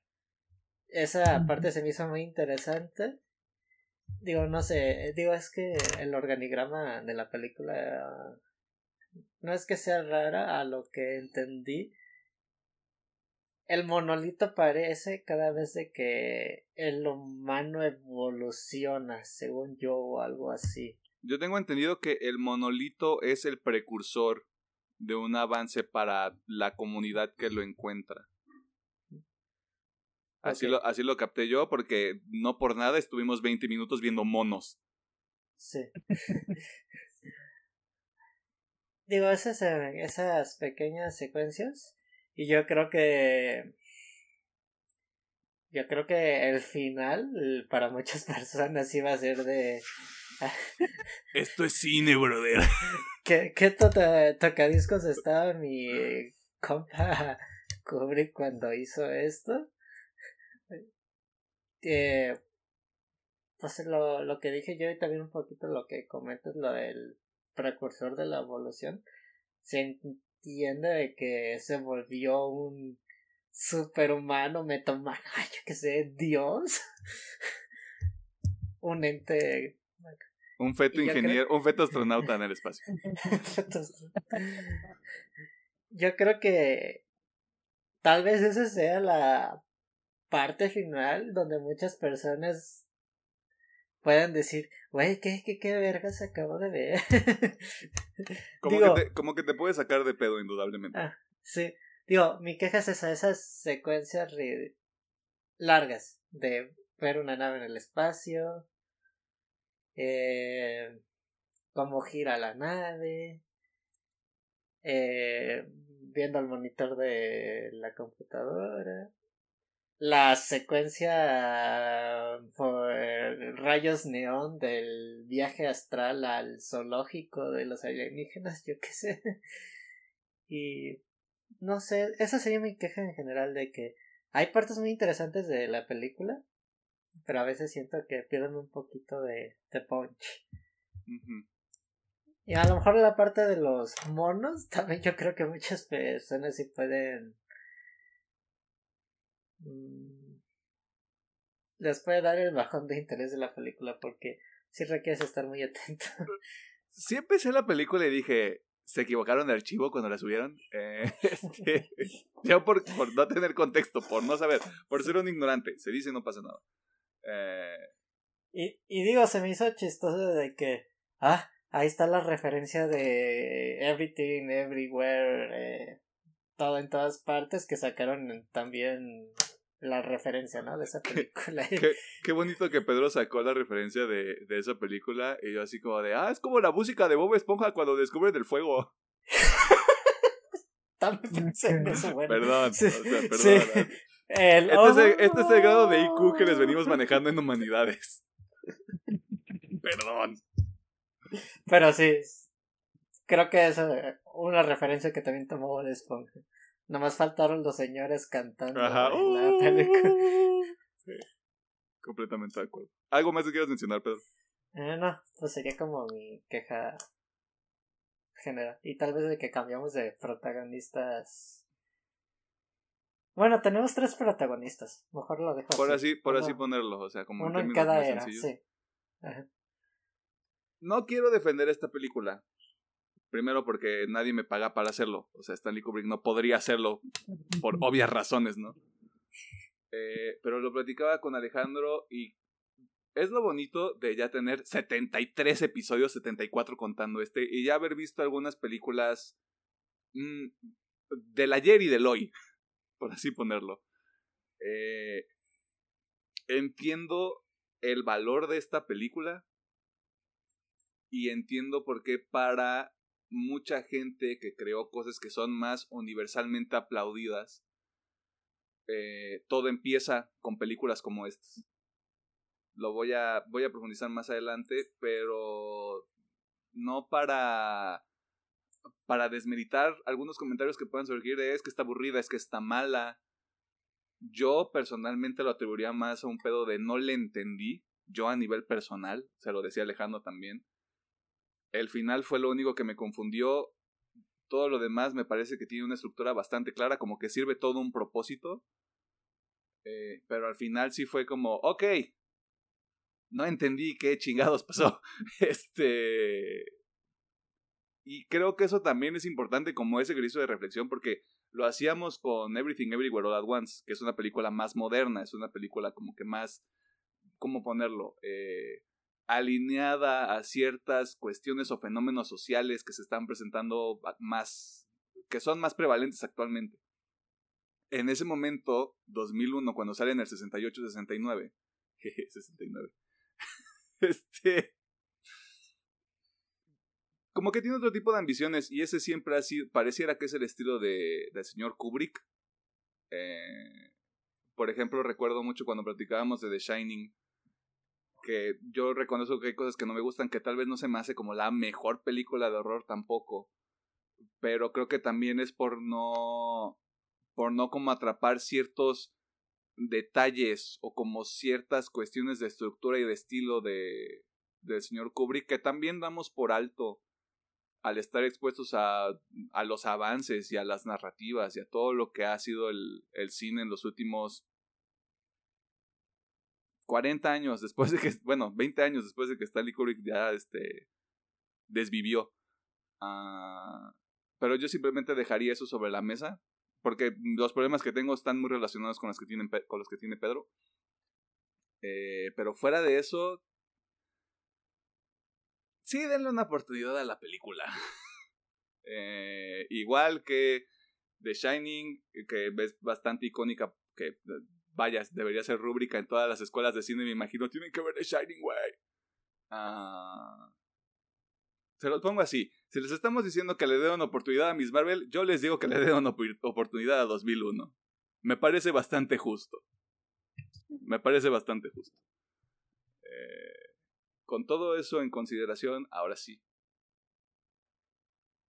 Date grasa, brother. Este, ¿Por dónde empiezo, querido diario? Querido diario. voy a tratar de hacer lo más resumido que pueda. Pero, para empezar, creo que ya lo hice con The Shining, lo volveré a hacer aquí. Voy a mamar a Kubrick, me mama la dirección de este cabrón. Me mama como una puta película de más de 50 años se ve mejor que mucha mierda que hay hoy en día. que sí, tendrá sus cositas, porque tú estás hace 50 pinches años, pero se sigue viendo increíble. Yo ayer que la estaba viendo estaba alucinado de no mames, se ve bien verga. Este, obviamente, digo, para ser una película de hace más de 50 años. 54 años, güey, verga. Sí, o sea, se sigue viendo muy chido. Y como digo, la dirección, me encanta cómo este güey hace que realmente te metas en la película, te sumerjas en la película con sus ángulos de cámara, el, dónde pone la cámara. Para al menos para mí hace que me meta en la película, ¿no? O sea, realmente cuando, digamos, la escena está de en la nave, realmente siento que estoy ahí porque lo hace muy claustrofóbico. Eh, y obviamente las tomas del espacio, que Dios, pueden ser ahí, pero me, me, me gusta. La música, siento que acompaña perfectamente todos los momentos. y creo que se volvió muy, muy de hit cultural toda la música de esta madre. Eh, incluso actuaciones no las voy a decir que es súper increíble, pero lo hacen bien. Eh, y ahora sí, ya para entrarme donde, donde, donde hay más carnita. Para mí esta es una película sobre la evolución humana, sobre cómo la, la humanidad siempre va un paso más arriba e intenta evolucionar, ¿no? Por eso la escena de los monos, ¿no? Que obviamente en el contexto de la película está este monolito que es de un origen extraterrestre. Que bueno, ya para, para ir ligando todo, se supone que aparecen varios monolitos al mismo tiempo. ¿no? Aparece el de la Tierra y aparece el de la Luna al mismo tiempo. este, pero bueno, al momento que entran en contacto con una especie, esta especie tiene el reto, por así de ya tienes los conocimientos, ahora te toca a ti hacer el resto, ¿no? Que es evolucionar que como vamos viendo, que el grupito de monos que entra en contacto con el monolito es el que empieza a evolucionar, el que empieza a usar armas y pues domina, ¿no? A, a las otras especies. Y bueno, aquí hace brinco chingos de años hacia donde ya el humano básicamente dominó el viaje estelar y tiene viajes a la luna, donde parecen hoteles, ¿no? eh, y pues es lo mismo, o sea, es este ciclo de evolución todo este arco, esta segunda parte, pues esta segunda parte de la historia, pues es el preámbulo a la siguiente evolución, ¿no? Ya que la película no lo deja tan claro, pero se supone que este monolito que llegó al mismo tiempo que el de la Tierra está emitiendo unas señales. Y entonces, pues obviamente la, la raza local te dice, ah, este, hay, hay señales aquí, pues hay que excavar y pues se encuentra el monolito, ¿no? Y al momento que entran ahí, digo, sin hacer mucha mamada, eh, porque pues no hay tanto que, comentar aquí de este viaje, llegan, el monolito empieza a mandar otras señales y el ruidito ese que hace supone que es esta este dar conocimiento otra vez como para empujar al humano hacia el siguiente nivel. Y pues bueno, llega el tercer acto que creo que es el más interesante, como lo comentan que es justamente después de estos eventos, pues la gente dice, ah, estas ondas de, comunicación fueron enviadas a Saturno, entonces quiere decir que hay algo en Saturno, pues vamos a Saturno a investigar qué pedo. Eh, Júpiter, pero sí. Ah, sí, bueno, Júpiter, Saturno es la misma mamada. Son planetas. Son planetas. Sistema, este sistema solar, Vía Láctea, todo ese pedo. Sí, o sea, bueno, este, Júpiter. Vámonos a Júpiter, ¿no? Y aquí es donde entra el otro tema de la película, porque sí, digo, el tema de la película es evolución, pero también siento que es cómo esa evolución hacia una inteligencia artificial no, no puede salir todo bien, ¿no? Algo, algo que me gusta mucho de HAL y que lo dejan muy en el subtexto de la película es que la máquina está programada para mentir porque Hal y los güeyes que van dormidos se supone que son los únicos que saben el propósito real de la misión, que es ir a ver qué pedo con el monolito, ¿no? O sea, porque está mandando señales hacia Júpiter. Entonces los güeyes nomás están ahí porque, pues, como son las figuras públicas, pues alguien tenía que dar la cara, ¿no? Y pues ellos realmente no saben el propósito de la misión. Así que se me hace muy curioso cómo programaron una inteligencia artificial para que mienta y entre en conflicto consigo misma, porque tiene esta misión de que tengo que acabar la misión, pero al mismo tiempo tengo que mentir y al mismo tiempo me estoy volviendo medio humano porque pues, eh, me, me encanta esa escena donde lo, lo van a desconectar porque revela una humanidad muy cabrona, donde no me quiero morir, no me quiero ir, por favor, detente. Eh, me, me encanta mucho cómo es justamente la evolución de una inteligencia artificial en meses, ¿no? Que digo, lo vemos en minutos, pero se, se supone que son meses de viaje. Que sí, tío, para mí ¿no? es... Un año y medio. se supone que 18 son- meses, ¿no? Sí, un poquito, un poquito por ahí. Este, como sí, sin dudas yo creo que esta es la mejor parte de la película, porque es donde más claro queda el mensaje, ¿no? De que es una inteligencia artificial que pues evoluciona hacia lo que pues lo que sería lo normal, pues ya que un humano normal, que, es como lo hicieron así, como que intentara eh, entender o intentar replicar el cerebro humano, pues igual cometería errores, ¿no? Como es, como es el caso de Hal. Y bueno, ya llegando al final, yo personalmente me gusta mi interpretación de que al momento que llega a, a Júpiter, se encuentra con el monolito en el espacio. Y este monolito lo lleva hacia esta otra dimensión. Que de hecho todo este juego de colores que, que quiero pensar que es la interpretación de entrar en un agujero de gusano y te lleva hacia otro lado. Que es básicamente este paso de que, ah, ya llegaste a Saturno, a Saturno, perdón, a Júpiter. Este, es que ya estás listo para la evolución, ¿no? Ir más allá del humano. Justamente como creo que decía Pedro, convertirse en un superhumano, en un metahumano. ¿No? Pero es un proceso que toma tiempo, así que esta nave llega a un tipo laboratorio que parece casa, donde el tiempo básicamente no existe y existe a la vez. Ve pasar todo este tiempo que desde que llega hasta que se hace viejo, hasta que muere. Y gracias a esta muerte, pues el humano logra trascender a un- una cosa más grande que obviamente está interpretada como un feto espacial. Pero que pues Porque tiene la capacidad de... visualmente, visualmente es más interesante que mostrártelo como con algún tipo de vestimenta muy avanzada, como Sí, muy del futuro. Y aparte, pues da este guiño de que ah, es que está renaciendo como un ente superior. O sea, no es como, ah, sí, ya es más inteligente mi compadre, o es Sí, más allá de un humano, ¿no? Big. Brain. O sea, digo, esa es la interpretación que le doy, ¿no? Que es el nacimiento de algo más allá de la humanidad, ¿no? El siguiente paso de la humanidad. Pero sí, digo, ya sin hacerlo más largo, siento que esos dos temas, el tema general es la evolución, como todo ser viviente y pensante tiende a evolucionar, ¿no? Ya se hace desde, desde unos simios que evolucionaron a una especie que pudo eh, dominar el viaje estelar, hasta una inteligencia artificial, cómo puede evolucionar a ser lo más cercano a un humano, incluso más humano que los mismos humanos.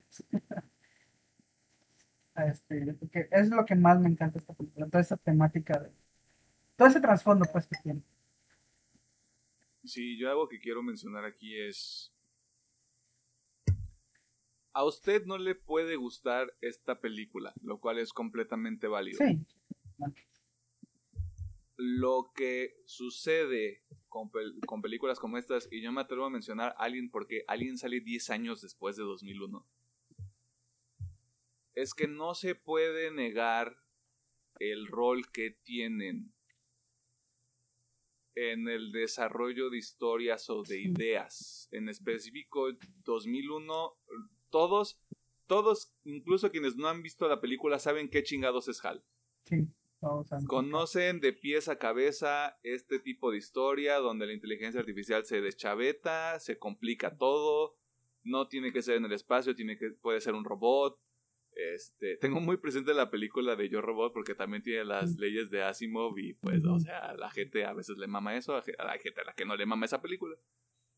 Eh, pero los conceptos y las ideas que traían, sobre todo para el momento en el que salen, y yo quiero reforzar mucho esto, o sea, es muy sencillo simplemente decir, es que alguien está bien verga, güey, porque, porque, pues no mames, o sea, ve todo, güey, Ridley Scott es un genio. Creo que habla más de las limitantes, entre comillas, que existían en el momento en el que salen y se producen estas películas, y el hecho de que decidieron empujar un poco más lo que ya se estaba haciendo. O sea, así como yo decía que visualmente Kubrick hacía hizo cosas muy chingonas con The Shining, me gusta más esta película, creo que justamente por eso, porque expande un poco más lo que yo, lo que se podría haber hecho en ese momento en cuanto a temas de sí el espacio, porque muchas cosas de producción me gustan de la película, o sea, diseño de producción en específico. Pero la temática, de nuevo, aunque no la entendía al 100%, es como de, ok, interesante está, güey. O sea, eso sí lo puedo reconocer. O sea, eso sí es algo que no puedo, no le puedo pelear de ninguna manera. Y aparte, si usted ve esa última secuencia donde está entrando al monolito o está entrando a Júpiter el muchacho y se come ahí unas cosas que simplemente tienen un fin recreativo, la película podría mejorar bastante. este, con ese pequeño paréntesis hecho, eh, Pedro, ¿qué, rollo con tu mm, como ya lo comenté, la parte del viaje de la Tierra a Júpiter se me hace un buen thriller de sci-fi de el tema de la inteligencia artificial y de hecho sí me gusta cómo lo tratan de que tal vez los nuestros compas los astronautas sí fueron inteligentes en apagar todos los micrófonos y etcétera pero creo que la parte de que cuando Hal le lee los labios a los dos astronautas sí me causó mucha tensión porque luego aunque no sí tenía la referencia de lo que era Hal pero en ese momento estaba tan metido en el mundo de la película que dije valió verga me, me va a matar a estos dos güeyes y creo que esa parte me encanta muchísimo porque el simple hecho de que manda a arreglar al astronauta, ya ni me acuerdo si era la antena de comunicación o algo. Ajá. Que le desmadra su traje, pum, o sea, lo saca volando. Y el otro compilla. ¿Si es John? Bosman. ¿Qué nombre te? Bueno, yo lo ubico como Bosman. Okay. Yo lo ubico como el feto ingeniero. lo va a rescatar. Eh, sí me gusta como que mucho esa secuencia y la discusión con Hal, pues no te puedo dejar entrar porque me quieres matar. Y digo que se me hizo... A lo mejor sí es la parte esta de la percursión de la evolución de del humano que pues tengo que dejar morir a mi compa para sobrevivir y matarte. Y creo que también lo podría tomar de que ah pues hice eh, del astronauta el feto ingeniero dice ahí hice lo imposible, evolucioné más que la máquina, le gané a la a la máquina, aunque, aunque tenga a lo mejor Alejandro está más metido en eso y lo que comentó que fue diseñado para eso, para para que la, el astronauta tomara esas decisiones y diera el siguiente paso, tal vez, tal vez no, depende de la percepción de de muchos. Y yo creo que esa sobre todo la secuencia. Tierra Júpiter es lo que me gusta más de la película. Que yo lo veo como una. Mm, pues sí, estas películas de El intruso, ¿no?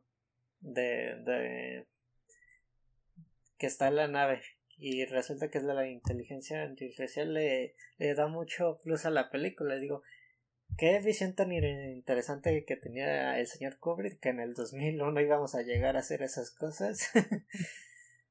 Digo, creo que no está tan separada la realidad de la inteligencia artificial, tal vez, ¿no? De que por eso siempre se tienen cuidado cuando hacen estudios. Eh, estoy seguro, digo, sorry por interrumpir, pero estoy seguro que esta película es lo que ha dado tanto miedo a que lo los desarrolladores, los científicos se metan con inteligencia artificial.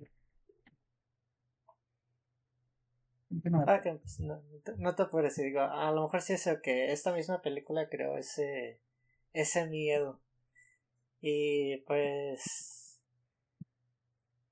¿Qué puedo decir? También hay varios cuadros de la película que sí se me hacen muy de... Paso la película y lo tomo de captura de pantalla. Hasta las escenas donde están los simios se, hay unos cuadros que sí me quedé de. wow, qué, qué forma de tomar la cámara, ¿no? El cuadro. Hablando un poquito de mamamería de cinéfila, pues sí, sí me quedé impresionado con eso. Y pues, sí, denle la oportunidad, si no voy a ir con el hilo de Emiliano. Dense la oportunidad porque sí, varias cositas que el señor Kubrick aportó muchísimo al cine de ciencia ficción en, en general con esta película. Es el precursor, yo diría, de muchas cosas que pues, vemos hoy en día y lo que se vivió. Pues el, el, el principal argumento como del, de la importancia específicamente de Kubrick es de gente como Steven Spielberg. Un cineasta chiquito, usted tal vez no sabe, este, ha hecho por ahí algunas películas este, chiquitas, producciones independientes que, que les, ha, les ha ido muy bien. Por ahí también veo, no está confirmado, pero se supone que sí está que este gran anima, eh, animasta, animador, que todo el mundo conoce como Hideki Anno, hay que ya el güey que hizo Evangelion, está muy inspirado en todo lo que hizo Kubrick. Sí, o sea, es bastante y es bastante claro cuando ves cuando ves ciertos trabajos, o sea, de nuevo lo decíamos de mamonería, pero la referencia de Bob Esponja, los este Simpsons tienen un episodio completo que hace referencia a esta película. Ajá, las referencias en, los, en los Simpsons. Este, hay muchas cosas que, que, se, que siento yo que se conservan, muchos conceptos que se conservan en otras películas de ciencia ficción. Este, de algunos, de, desde que sale esta película para adelante, vaya. Eh, sí, o sea, la invitación es que le dé una oportunidad, aunque usted tenga como este prejuicio o preconcepción de lo que puede llegar a ser la película. Eh, ahora sí que no hay otra cosa más que probarla para ver qué pedo. Eh, y a partir de eso ver este... No quiero utilizar esta palabra como de apreciar, sino como de entender por qué tanta tanto misticismo y tanto encanto que hay entre la gente que disfruta y que sabe apreciar el cine eh, con esta película en específico. Eh, yo quiero mencionar algo que ninguno de los dos mencionó, o al menos creo que no lo hicieron. Hay algo que a mí me molesta mucho. Eh, me molesta mucho en, tema, en torno positivo de estas películas del ayer. No me gustaría decir las antiguas porque antiguas no son. Tampoco me gustaría decir así como películas viejas porque siento que viejo ya tiene como un, una connotación negativa. Hablando de películas en específico.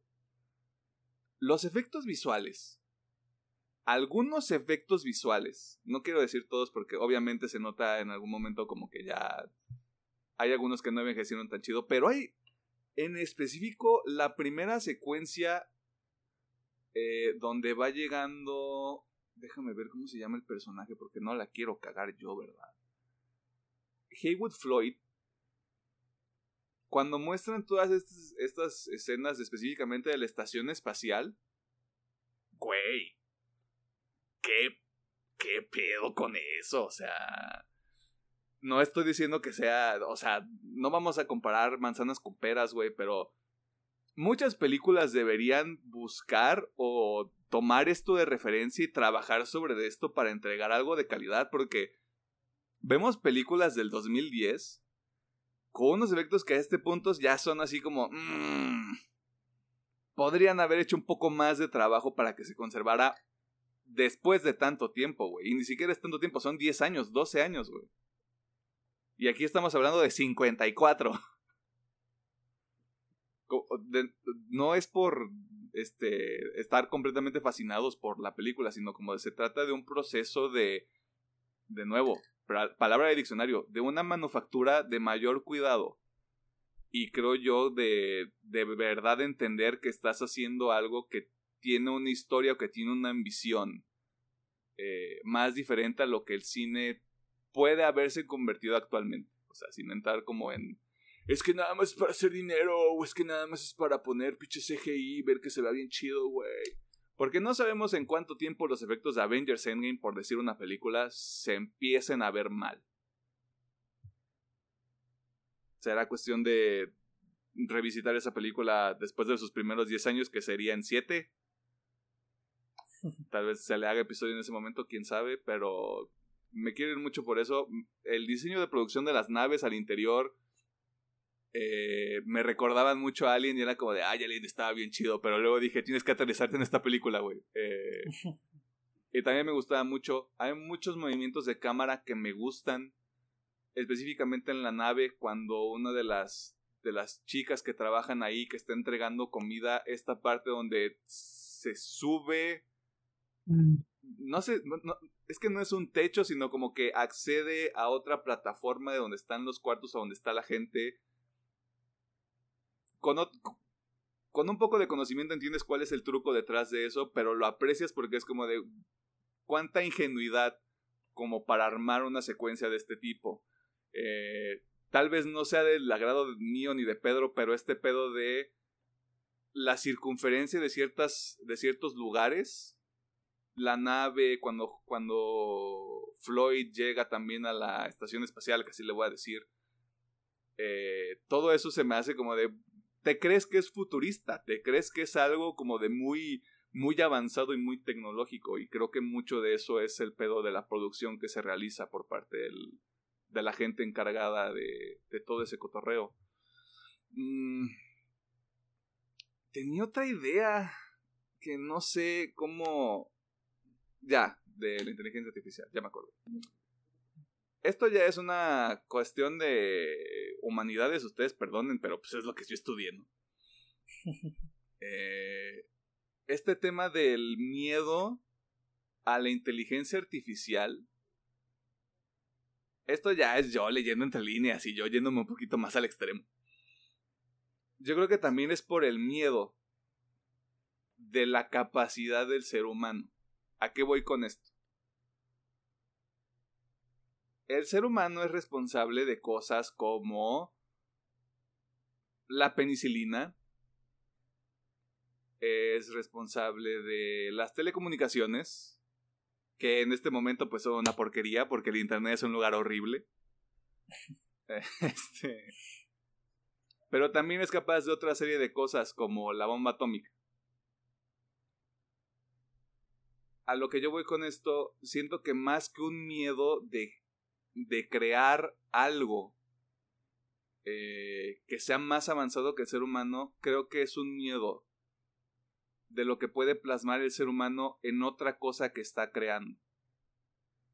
Eh, yo, yo, no, yo no acabaría de entender por qué tendrías miedo de la inteligencia artificial si lo estás construyendo con un propósito bastante claro. Claro, estamos hablando del hecho de que tome conciencia, de que pueda tener emociones, sentimientos, pensamientos propios. Pero creo que depende mucho...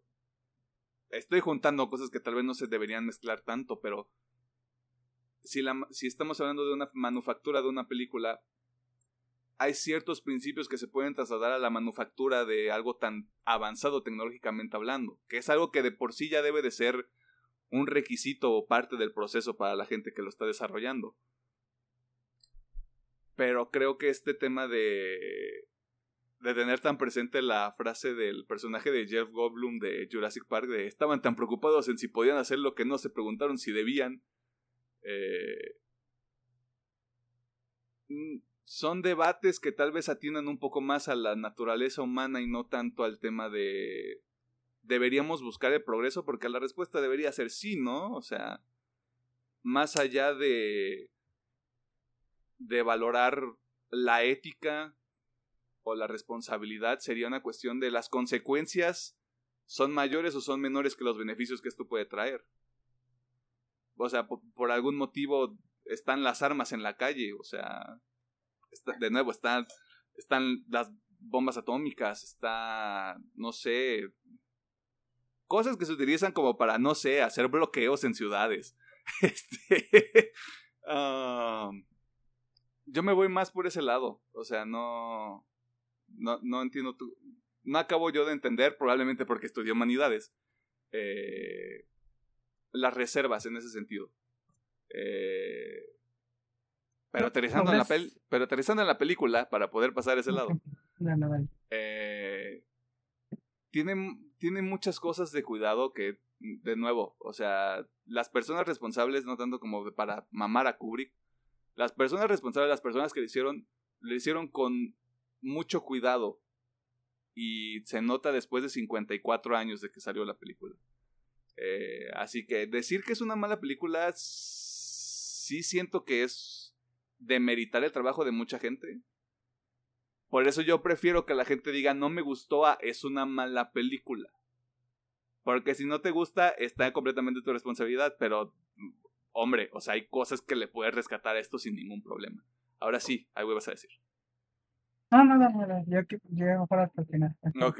Eh, no, en realidad, en realidad eso es todo. O sea, yo me voy a mantener en este pedo de. Me gustó más que The Shining. De nuevo, yo lo voy a decir porque.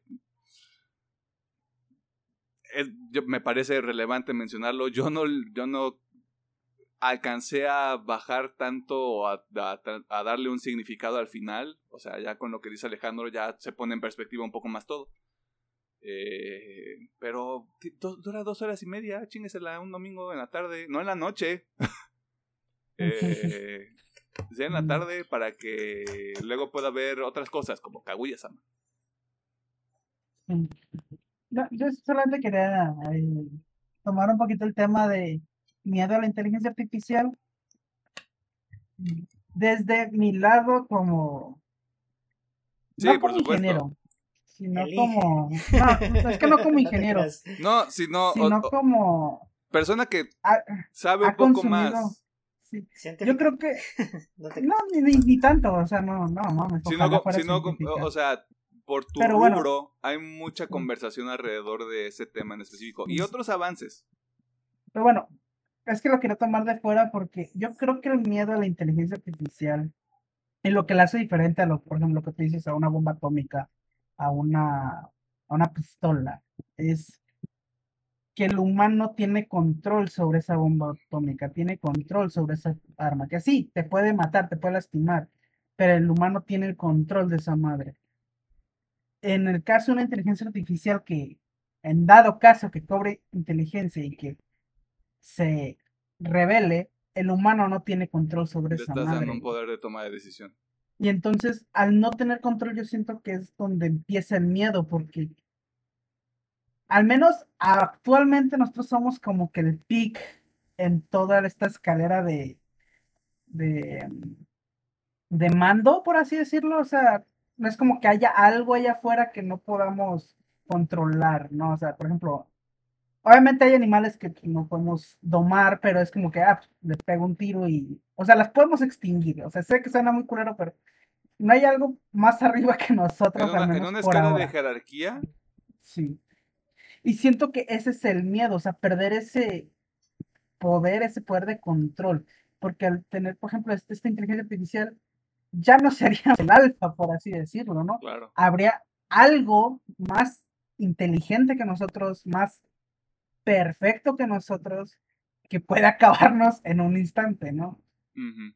siento que por ahí va ese miedo. y, es la, que hace la diferencia. Pues. Sí, no, y, y, se entiende. De hecho, creo que una de las cosas que había sobre esta película de 2001 en específico había como dos polos muy opuestos porque o la concepción era es bastante oscura mm en el sentido de lo que postula o es trata de ser como un momento muy elevado para lo que podría ser la capacidad humana. Y me gustaría relacionarlo con la película de la semana pasada porque de nuevo, así como hay, como puede haber una expectativa bastante negativa, puede está el lado opuesto, está el polo opuesto.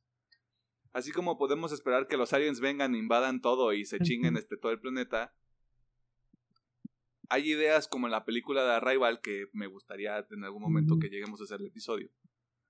Eh, donde lo bajan de huevos muy cabrón.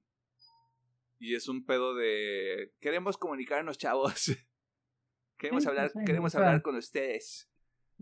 Ah, así que yo lo veo por ese lado, pero sí entiendo que atiende a un tema de condición humana de ¿cómo, ¿cómo le voy a hacer si esta cosa que yo construí me quita el poder, el poco poder que ya tengo este, en, este, en este infinito y este continuo? Eh, no sé si hay algo más que quieran mencionar. No, no, vean esta madre, como se den una chance. independientemente si les llega a gustar o no, yo sí, como digo, véanla, es toda una experiencia. Y pues te abre un poquito ahí de el impacto que tienen ciertas películas y lo importante que llegan a ser para pues para que otros cineastas, otras personas creen cosas todavía aún más chingonas, ¿no? Sí, o sea, perdón por el ejemplo tan burdo, pero creo que no tendríamos... Mm, no tendríamos este Metallica si no hubiera si no hubiera existido gente que hizo algo diferente, güey, como para motivarlos. Para que ellos forjaran su propio desmadre, güey, porque es lo que pasó. O sea, de nuevo, o sea, piensen en, el, piensen en el nombre que es Steven Spielberg ahorita y el hecho de que Steven Spielberg diga, es que yo vi 2001, güey, y fue como muy influencial para mí. Y vean todo lo que, lo que llegó a hacer o lo que sigue haciendo Steven Spielberg. Algunas películas les pueden no gustar o están así como de, Uy, está medio crudo este pedo, güey. Pero hay otras cosas ahí que, de nuevo, siguen, siguen, mantienen ese, ese circuito, ese ciclo como de influenciar a más gente para hacer cosas más largas. Eh, yo sí le voy a decir a la gente eh, que, como se lo comentaba, creo que no lo metí en el, en el episodio donde salió esa pequeña conversación. Eh, la gente que dice que es una mala película, 2001, la gente que cree que es un pedo muy mamador o que es este simplemente como Kubrick tratando de sacarse el pito, que ojalá nunca lo haya hecho para que no me lo cancelen ahorita que está muerto. ya está muerto, ¿qué le pueden hacer? Mira, la, gente es impredecible. Eh, creo que no le dieron una oportunidad justa. Y pues yo por, yo por eso lo reitero de esta manera, es... No le, hay cosas que no nos gustan, pero no nos gustan por ignorancia. o no nos gusta porque no le dimos una oportunidad verdadera como para tratar de prestarle atención, ni siquiera tratar de entender, prestarle atención a algo que estamos viendo o que estamos consumiendo. Eh, por ejemplo, este contenido que tal vez usted pensaba que íbamos a decir puras pendejadas y resulta que no. Eh, yo por eso voy a seguir tal vez con más películas que vayamos este vayan saliendo, eh, que no sean anime o que no sean estrictamente virgen y que yo diga, a veces es que está bien chido. Eh, denles una oportunidad y como se los decíamos en, episodios anteriores, forjen su propio criterio también. O sea, el hecho de que usted vea esta película y que no le guste no, no, no tiene nada de malo, pero por lo menos puede hablar desde su experiencia, no de la experiencia de otras personas. Eso es lo que le ayuda como a empezar a encontrar qué es lo que sí disfruta o qué temática sí les gusta. Eh, no sé si Pedro quiere agregar algo más. Mm. Pues en el espíritu no vas de rescatar tu idea de que es válido decir solamente que no te gustó, pero no decir que es mala porque si hay detalles que la película ha envejecido demasiado bien.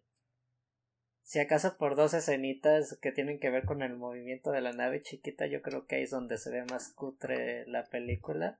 Y nomás es en esa parte, a, a mi parecer. Fíjate que yo, te iba a decir con el uso del croma, pero más que con el movimiento de la nave. Ah, bueno, pero, bueno, perspectivas. perspectivas. eh, dale una oportunidad.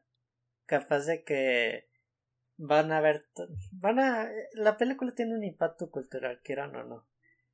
Hasta yo te podría decir, ah, las, la nave que fue a Confiter, eh, yo la, como que la Alien, Star Wars, eh, o mm, otras mil películas o anime series tomaron inspiración o dicen en el espacio 2001.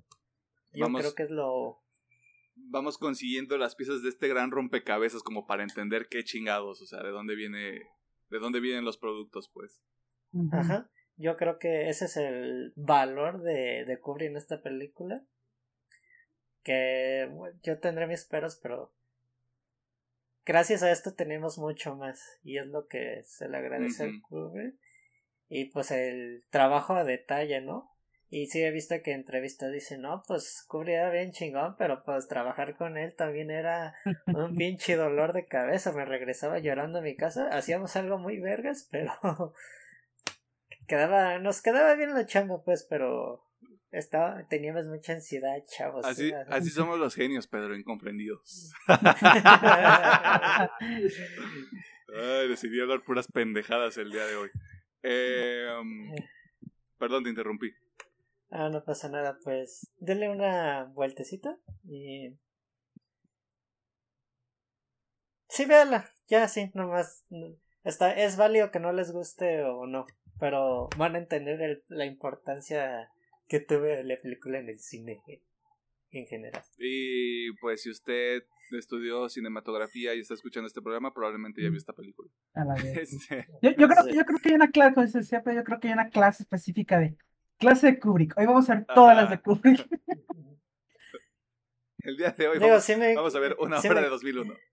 Sí me consta mi amigo porque sí de que creo que cuando están los primeros dos semestres prácticamente el 40% de sus tareas es tienen este, esta, toda esta pinche lista de películas, eh, Chingón. La carrera del futuro. Eh, pues esos fueron nuestros comentarios, opiniones, reservas, advertencias, conclusiones sobre 2001 Odisea en el espacio. Recuerde que usted puede ver esta película en HBO Max si se encuentra en Latinoamérica. En el resto del mundo, pues probablemente también deba de estar en HBO Max. Si no, le recomendamos que utilice una herramienta muy útil llamada Google este, para encontrar dónde puede verla. Hasta en YouTube. Ah, mira, la puede rentar ahí. La puede rentar en YouTube. Todos tienen acceso a YouTube, excepto si usted es de Corea del Norte, que. O de China, creo que también. O de China, así que resist. Este. Sean, sean la resistencia. Ah, recuerde que puede dejar los comentarios en la sección de YouTube. Eh, dedicada para ese desmadre y en nuestras redes sociales. Vámonos a las recomendaciones de esta semana porque Alejandro tiene muchas.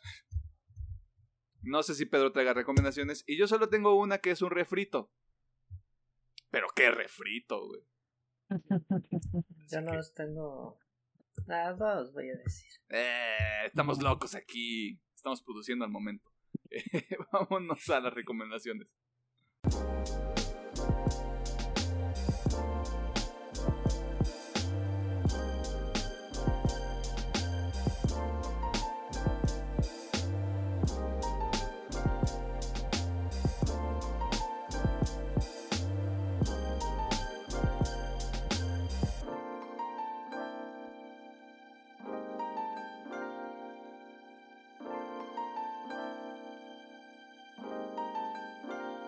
Nos encontramos en la sección de recomendaciones donde nosotros normalmente hacemos cinco cosas. En esta ocasión la primera es, usted debería ver 2001 dice en el espacio.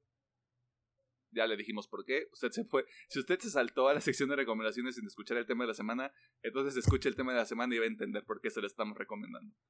Eh, otras cosas que nosotros le sugerimos que pueda hacer durante la semana es no comprar productos de Starbucks, no comprar productos de Apple, comprarle cualquier tipo de producto que esté vendiendo al comerciante local de su colonia que casualmente está utilizando estupefacientes, pero eso no importa, es una buena persona. Usted ayude a la economía local. Y también eh, le recomendamos algunos productos, algunas cosas que usted puede consumir eh, antes de que salga el próximo episodio. Eh, propongo que nos vayamos este, de una vez con las recomendaciones porque si hay bastantito. Eh, algunas largas, algunas no tan largas. Este, ahora sí que hay para todos. y para todos y para todas. Así que, ingeniero, ¿cómo andamos? Ah, vámonos de menos a más y, Este, voy a recomendar el sencillo de Fit for a King llamado End. Está bien, es más Fit for a King. No les voy a decir, uh, me voló la cabeza. Siento que es un sencillo muy normalito, pero si les gusta lo que hace Fit for a King, dense, es más de eso. Suena chido. Y anunciaron disco ya, ¿no? Formalmente. Sí, anunciaron disco. Eh, no vi fecha, pero... De Hell We Create y me puedo estar equivocando, pero es el 22 de octubre cuando sale. Ok. Ah, pues ya casi. A ver 28, qué- 28 de octubre. 28. eh, Y esa portada está violenta, güey. La Sí. portada del disco La portada está muy violenta, buena, güey. sí. Sí, sí, sí. Está La portada sí te la violenta. Tío, La rola está muy bien. Tío, a mí no me sorprendió mucho porque es más Fit for a King, pero está bueno. O sea, si les gusta lo que hace, la rola les va a gustar. Ok. La siguiente recomendación va a ser de las monitas chinas, chinos. que es esta banda que se llama Bandmate, que ya he recomendado antes. Sacaron una nueva rolita llamada Unleash, que está buena, está bastante buena. O sea, igual, no hace nada nuevo, pero si les gusta el sonido de estas chicas, denle una chance, está muy buena la rola. Quiero suponer que es un opening de anime porque es lo, como que lo que me transmite el video, pero no sé qué anime sea, así que usted me dirá. y para terminar en cuanto a música, su puta madre, este... Asterisco, asterisco, asterisco. Esta madre es muy violenta. Digo, yo a veces hago la connotación de que si no le gusta metal, pues bueno, este puede intentar con ciertas bandas. Esta si no, esta madre es muy violenta, güey. O sea, esta madre sí Esta para los que les gusta. Esta sí es para los que sí les gusta el metal heavy, de esos. Que hasta sí, neta sí parece que estás invocando al diablo, güey. Eh, así que voy a recomendar el nuevo sencillo de Chelsea Green llamado Origin of Sin. Y lo que le digo, su puta madre, esta madre está violenta como su perra madre. Eh, obviamente igual anunciaron este doble disco. Que igual no, no traigo la fecha, solo sé que van a ser dos discos con una diferencia como de una semana. Eh, Suffering Hell, Suffering Heaven es el nombre de los dos discos. Suffering Hell sale en noviembre 11 de este año. Suffering Heaven sale el 17 de marzo del próximo año. Ah, ok. Bueno. Entonces más de una semanita. ¿sabes? Pero bueno, anunciaron nuevos discos. Aquí sí, digo, si les gusta el metal así hardcore, dense Chelsea Green. Si no, al chile no, no, no, no lo toquen. No le entren. Sí. y bueno, ya para finalizar, voy a recomendar la adaptación de, de Sandman de Netflix. Es. Lo voy a dejar claro, es una muy buena adaptación. Tiene sus peros. No, no les voy a decir que me encantó al 100, pero es una muy buena adaptación. Siento que los últimos episodios bajan la calidad, pero siento que es es necesario para dejar todo listo para una segunda temporada, o en caso tercera, no sé cuántos vayan a hacer. Pero es una muy buena adaptación. Si les gusta todo este tipo de fantasía, dense. Yo creo que les va a gustar mucho. Y yo creo que si han leído el cómic, sí les va a gustar. Tie- Tiene sus pormenores, pero está buena, está buena. Tiene cosas ahí que no se pudieron hacer por algún motivo. Sí, obviamente. Pero está bien, está, está bien. Está. Arre. Entonces, vamos por orden. Fit for a King and The Other Side, creo que es entre paréntesis. Sí, The Other Side, así es. Eh, Bandmate Unleash, Chelsea Green, Origin of Sin, esta con triple asterisco en el sentido de que este, usted puede terminar con pesadillas. Y The Sandman en Netflix. Así es. O El Arenero. El arenero. Arenero. El Arenero Boy. Eh, entonces, Pedro, ¿qué onda? Eh, yo traigo dos recomendaciones. La Ajá. primera es la nueva película de Depredador, Mm. Prey. Eh, nomás fue, voy a resumirlo un poquito por si salga algo futuro, si me tomo el tiempo, de que la película está muy buena, está violenta, buena acción. Creo que a Emiliano le puede interesar esto. El director es del señor de Avenida Cloverfield 10. Qué interesante. Interesado estoy. Y ajá, chequeé un poquito de su carrera y estoy viendo que se podría decir que esta apenas es su segunda o tercera película oficial de grande. Y así de que denle más chamba a ese señor porque sí hace cosas bien chidas. Lo va a agarrar y- Marvel, güey. Va a ser Shang-Chi 2. Ah, te creas. Saludos. Eh, la segunda sería La Comunidad del Anillo. Me di la oportunidad de revivir la primera película. Y antes yo de mi perspectiva de, ah, pues es muy lenta, va muy tranquila. Y no, me di cuenta de que la película tiene sus momentos tranquilos, pero tiene mucho ritmo también. No la recordaba así, así de buena realmente. Y también sobre el tema de que la película, hablando de envejecer, sé que apenas han pasado creo que 20 años de esta película. Pero ha envejecido bien. Solo hay dos escenitas donde pues se nota muchísimo el CGI. Pues no, nada es perfecto, pero... Eh, pues qué, qué bonito es revivir películas y que se, se vean bien y que si, sigan estando padres.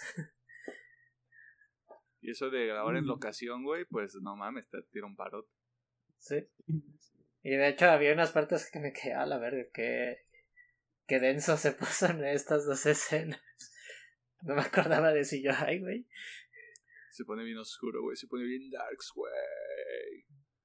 A la verga. O sea, las tres películas originales costaron 281 millones. Lo cual es un presupuesto de una película de Marvel actualmente, gracias a la inflación. Hicieron casi 3 billones las tres películas, güey. Un billón por película. Wow. Interesante. Pero bueno, seguimos continuando. Este, Prey, que Prey está en Star Plus, ¿no? Sí, Star Plus, o si usted es de Estados Unidos o Canadá, está en Hulu. No, pregunta tonta, ¿no debe salir en el cine? No, No, esta directo salió directo. Ajá. Yo esperando Me que di- salga en plataforma para verlo, no mames, la veo ahí. No, este morro tomeco, güey. Se nota que neta está en. Star Plus, güey. Sí, güey, qué pendejo, güey. Es que yo pensaba que estaba en el cine y dije, ah, pues me espero a que la suban o voy al cine en tres semanas y la veo. Ah, la veo ahorita, güey. Ah, No, pues ahí está, papi. O sea, No, está eh, lento, con güey. Textor no sé si fue la mala recepción de la anterior película. Sí, Ajá. Sí, sí que decidieron que decidieron mandar esto directo a streaming y digo qué lástima porque hubiera sido una también una bonita experiencia verla en el cine Mm, Es que a la, a la del 2018 sí le fue mal, güey. Dicen que está, o sea, ya no la he visto, pero dicen que sí está mala. Como Sí, o- mu- mucha gente dice que está mala, yo tampoco la he visto, güey. Estamos contradiciendo un poco nuestro argumento anterior, güey, pero si están diciendo que si mucha gente dice que algo está mal, no pueden estar tantos equivocados. Eh, que, que no fue del agrado de muchos Sí, ya no La está de anterior agrado de fue- mucho. Una buena Toda película de, Depredador para mí, a nivel muy personal, Depredadores con Adrian Brody. A mí me Vamos gusta mucho esa película. fíjate que a mí me gusta mucho la segunda Sí, tengo las primeras dos, a mí me gustan mucho de Depredador. Pues ahí está. digo y creo que este a lo mejor les gusta mucho porque en el tiempo temporal está ubicada antes de los 1800 Ok. Regresamos a las raíces del conflicto. Pues ahí está. Entonces, Prey, que está en Star Plus para Latinoamérica, en Estados Unidos, si usted está por ahí, o en Canadá está en Hulu. Y la comunidad del anillo, que ya lo habíamos dicho, ahorita, ahorita creo que sigue en cines. Para Sí, cuando salga el la- episodio, tal vez todavía esté. Las tres películas van a estar en, en, el, en el cine rojo hasta el 28 de agosto, si mal no recuerdo, o 23. Para cuando sale este episodio, tiene una semana y media para ir a ver las tres películas del Señor de los Anillos. O si usted dice que asco ir al cine, ahí está el internet. O sea, Están en, en HBO. Están, en HBO, están en HBO. Así que si usted tiene un proyector en su casa, pues hágase un cine ahí este, y diviértase. Claro que es. Ah,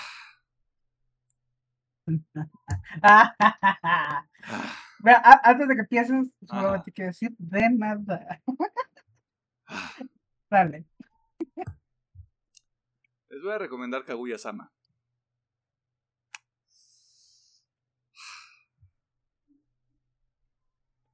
¿Qué les digo yo que no les haya dicho ya Alejandro? Está potente. Está potente este pedo, güey. No hay más. O sea. Si usted ve, este. No lo va a decir Alejandro, lo voy a decir yo. Si usted está viendo sus pinches doramas. si usted está viendo Betty la Fea. Si usted está viendo cualquier otra pendejada. Este, ahí medio dramática. Este. Todo eso chinga su madre puede ver la primera temporada de Kaguya Sama gratis en Crunchyroll con anuncios. Chingo a mi madre si la ve y no le gusta. Este. la tercera temporada está violenta. Yo le estoy diciendo a Pedro que la tendría que ver, pero no quiere. Eh, Ay. no, pues, güey, o sea, ya quedó. ya- el calendario está, güey. O sea, la gente ya tiene que saber. Esta madre ya está en el calendario. La cuenta regresiva es para ti. Em, Supongo. Está. De los pocos animes que he visto hasta el momento, creo que es el que me ha hecho reír más. Eh, obviamente tiene ahí sus cosas que podrían ser medio cringy. Eh, pero si usted, si usted le da cringe es porque se está identificando y porque hizo alguna pendejada de esas cuando era joven. Usted no, no se haga pendejo ni pendeja. Eh, ni pendeje. Así que ahí está, son tres temporadas, las primeras dos de dos episodios, la tercera de 13 episodios, y yo no sé cómo chingados voy a vivir de aquí hasta que se haga la pendeja película, güey. Como todos los demás, esperando, mi- consumiendo otras mierdas. Rellenando, el hueco existencial con otras cosas. Ajá. Ay, así es como empieza el alcoholismo también. Eh, pero sí, ahí está. Eh, si le mete ganas, son 35 episodios. Si yo me chingué a Attack on Titan en una semana, usted se puede chingar Kaguya-sama en una semana. En tres días si quiere. Yes. Porque la tercera temporada está violenta. Eh, y es todo. Eh, Bien. Porque pues, no hay más. Eh, ya es toda. Ya Este, es todo.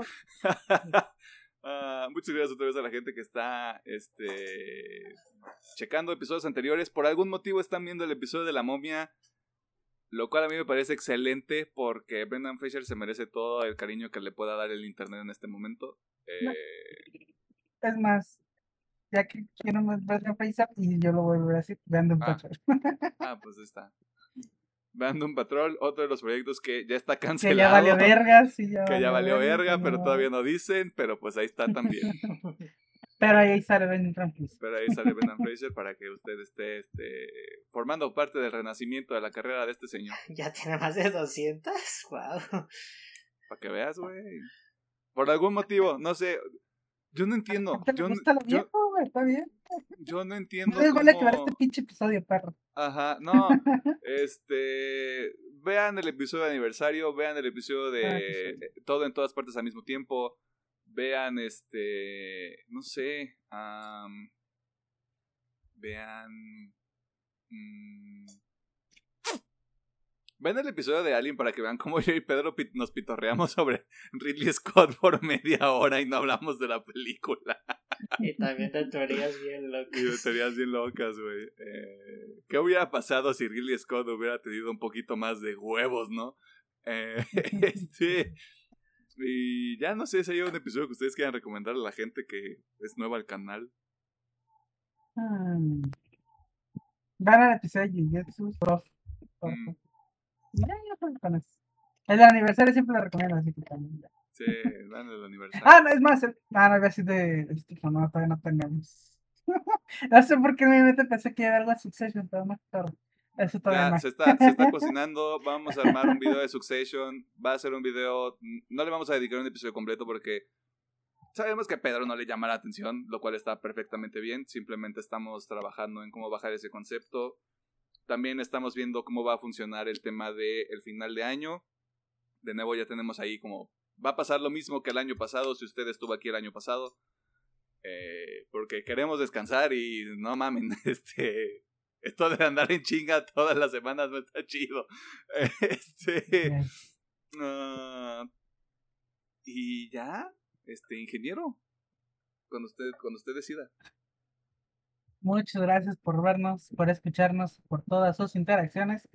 Como comenta Mileno, está, está cabrón, ¿no? estamos subiendo bastante las últimas semanas, se les agradece mucho. Este, igual digo, que tengan una buena semana, ya sea, si estudian, si trabajan o si no hacen nada, que creo que ahorita están todos de vacaciones, creo que sí, ahora sí no estoy seguro, no sé, tengo Sí, tiempo sí, medio to- perdido. todos están de vacaciones, excepto la gente de la UDG. Sí, ya entraron ellos. Wow. Qué bueno que ya no estudio. Este. Eso Pero dices, bueno. güey, pero. No, o sea, que ya no estoy en una institución. Eh, pues bueno, que tengan una bonita semana. Pues nosotros nos vemos para la siguiente semana con. Kaguya-sama. No sé en. Kaguya-sama, los vergos. Chingo a mi madre si no llora. Este. Fíjate que yo no lloré, güey, pero qué bonito. O sea, qué bonito todo, güey. yo Es- sí, porque estaba llorando la emoción en ese episodio final, ¿sabes? Estaba como Güey, es que- güey, viendo es a. que llegas, no sé. llegas encarrerado, güey. O sea, yo llegué encarrerado. O sea, perdón, ya nos íbamos a despedir, pero chinga su madre. Este, llegas encarrerado, güey. Es como de, están pasando tantas cosas. No, yo sí Wow. estaba. así- Estaba como fangirl enfrente de los. Hay cosas de BTS, ¿ves? Este, bueno, ya saben, y nosotros nos vemos la siguiente semana con un nuevo episodio. Seguimos, seguimos con el throwback. De hecho, seguimos así como por dos mesecitos. O sea, siguen siendo productos. Algunos recientes, pero que ya, ya caducó Sí, como ya. la fecha de interés. Eh, y ahí algunas cositas interesantes. O sea, a partir de mediados de octubre, otra vez. Otra vez nueva. sube este pedo. Así es. Me pregunto por qué. De hecho, la Así próxima semana se empieza a poner violento todo, ¿eh? sí, sí, porque la siguiente semana ya empieza House of Dragons. Empieza She-Hulk también. Eh, A ver, a ver si sorprende, a ver vamos qué a tal. ver, vamos qué- a ver qué onda. Este, y se van a empalmar muchas cosas. Este, así que agradezca que hay contenido en el canal. Eh, nosotros nos vamos. Bye. Vean Kaguya-sama, chingada madre. 嗯。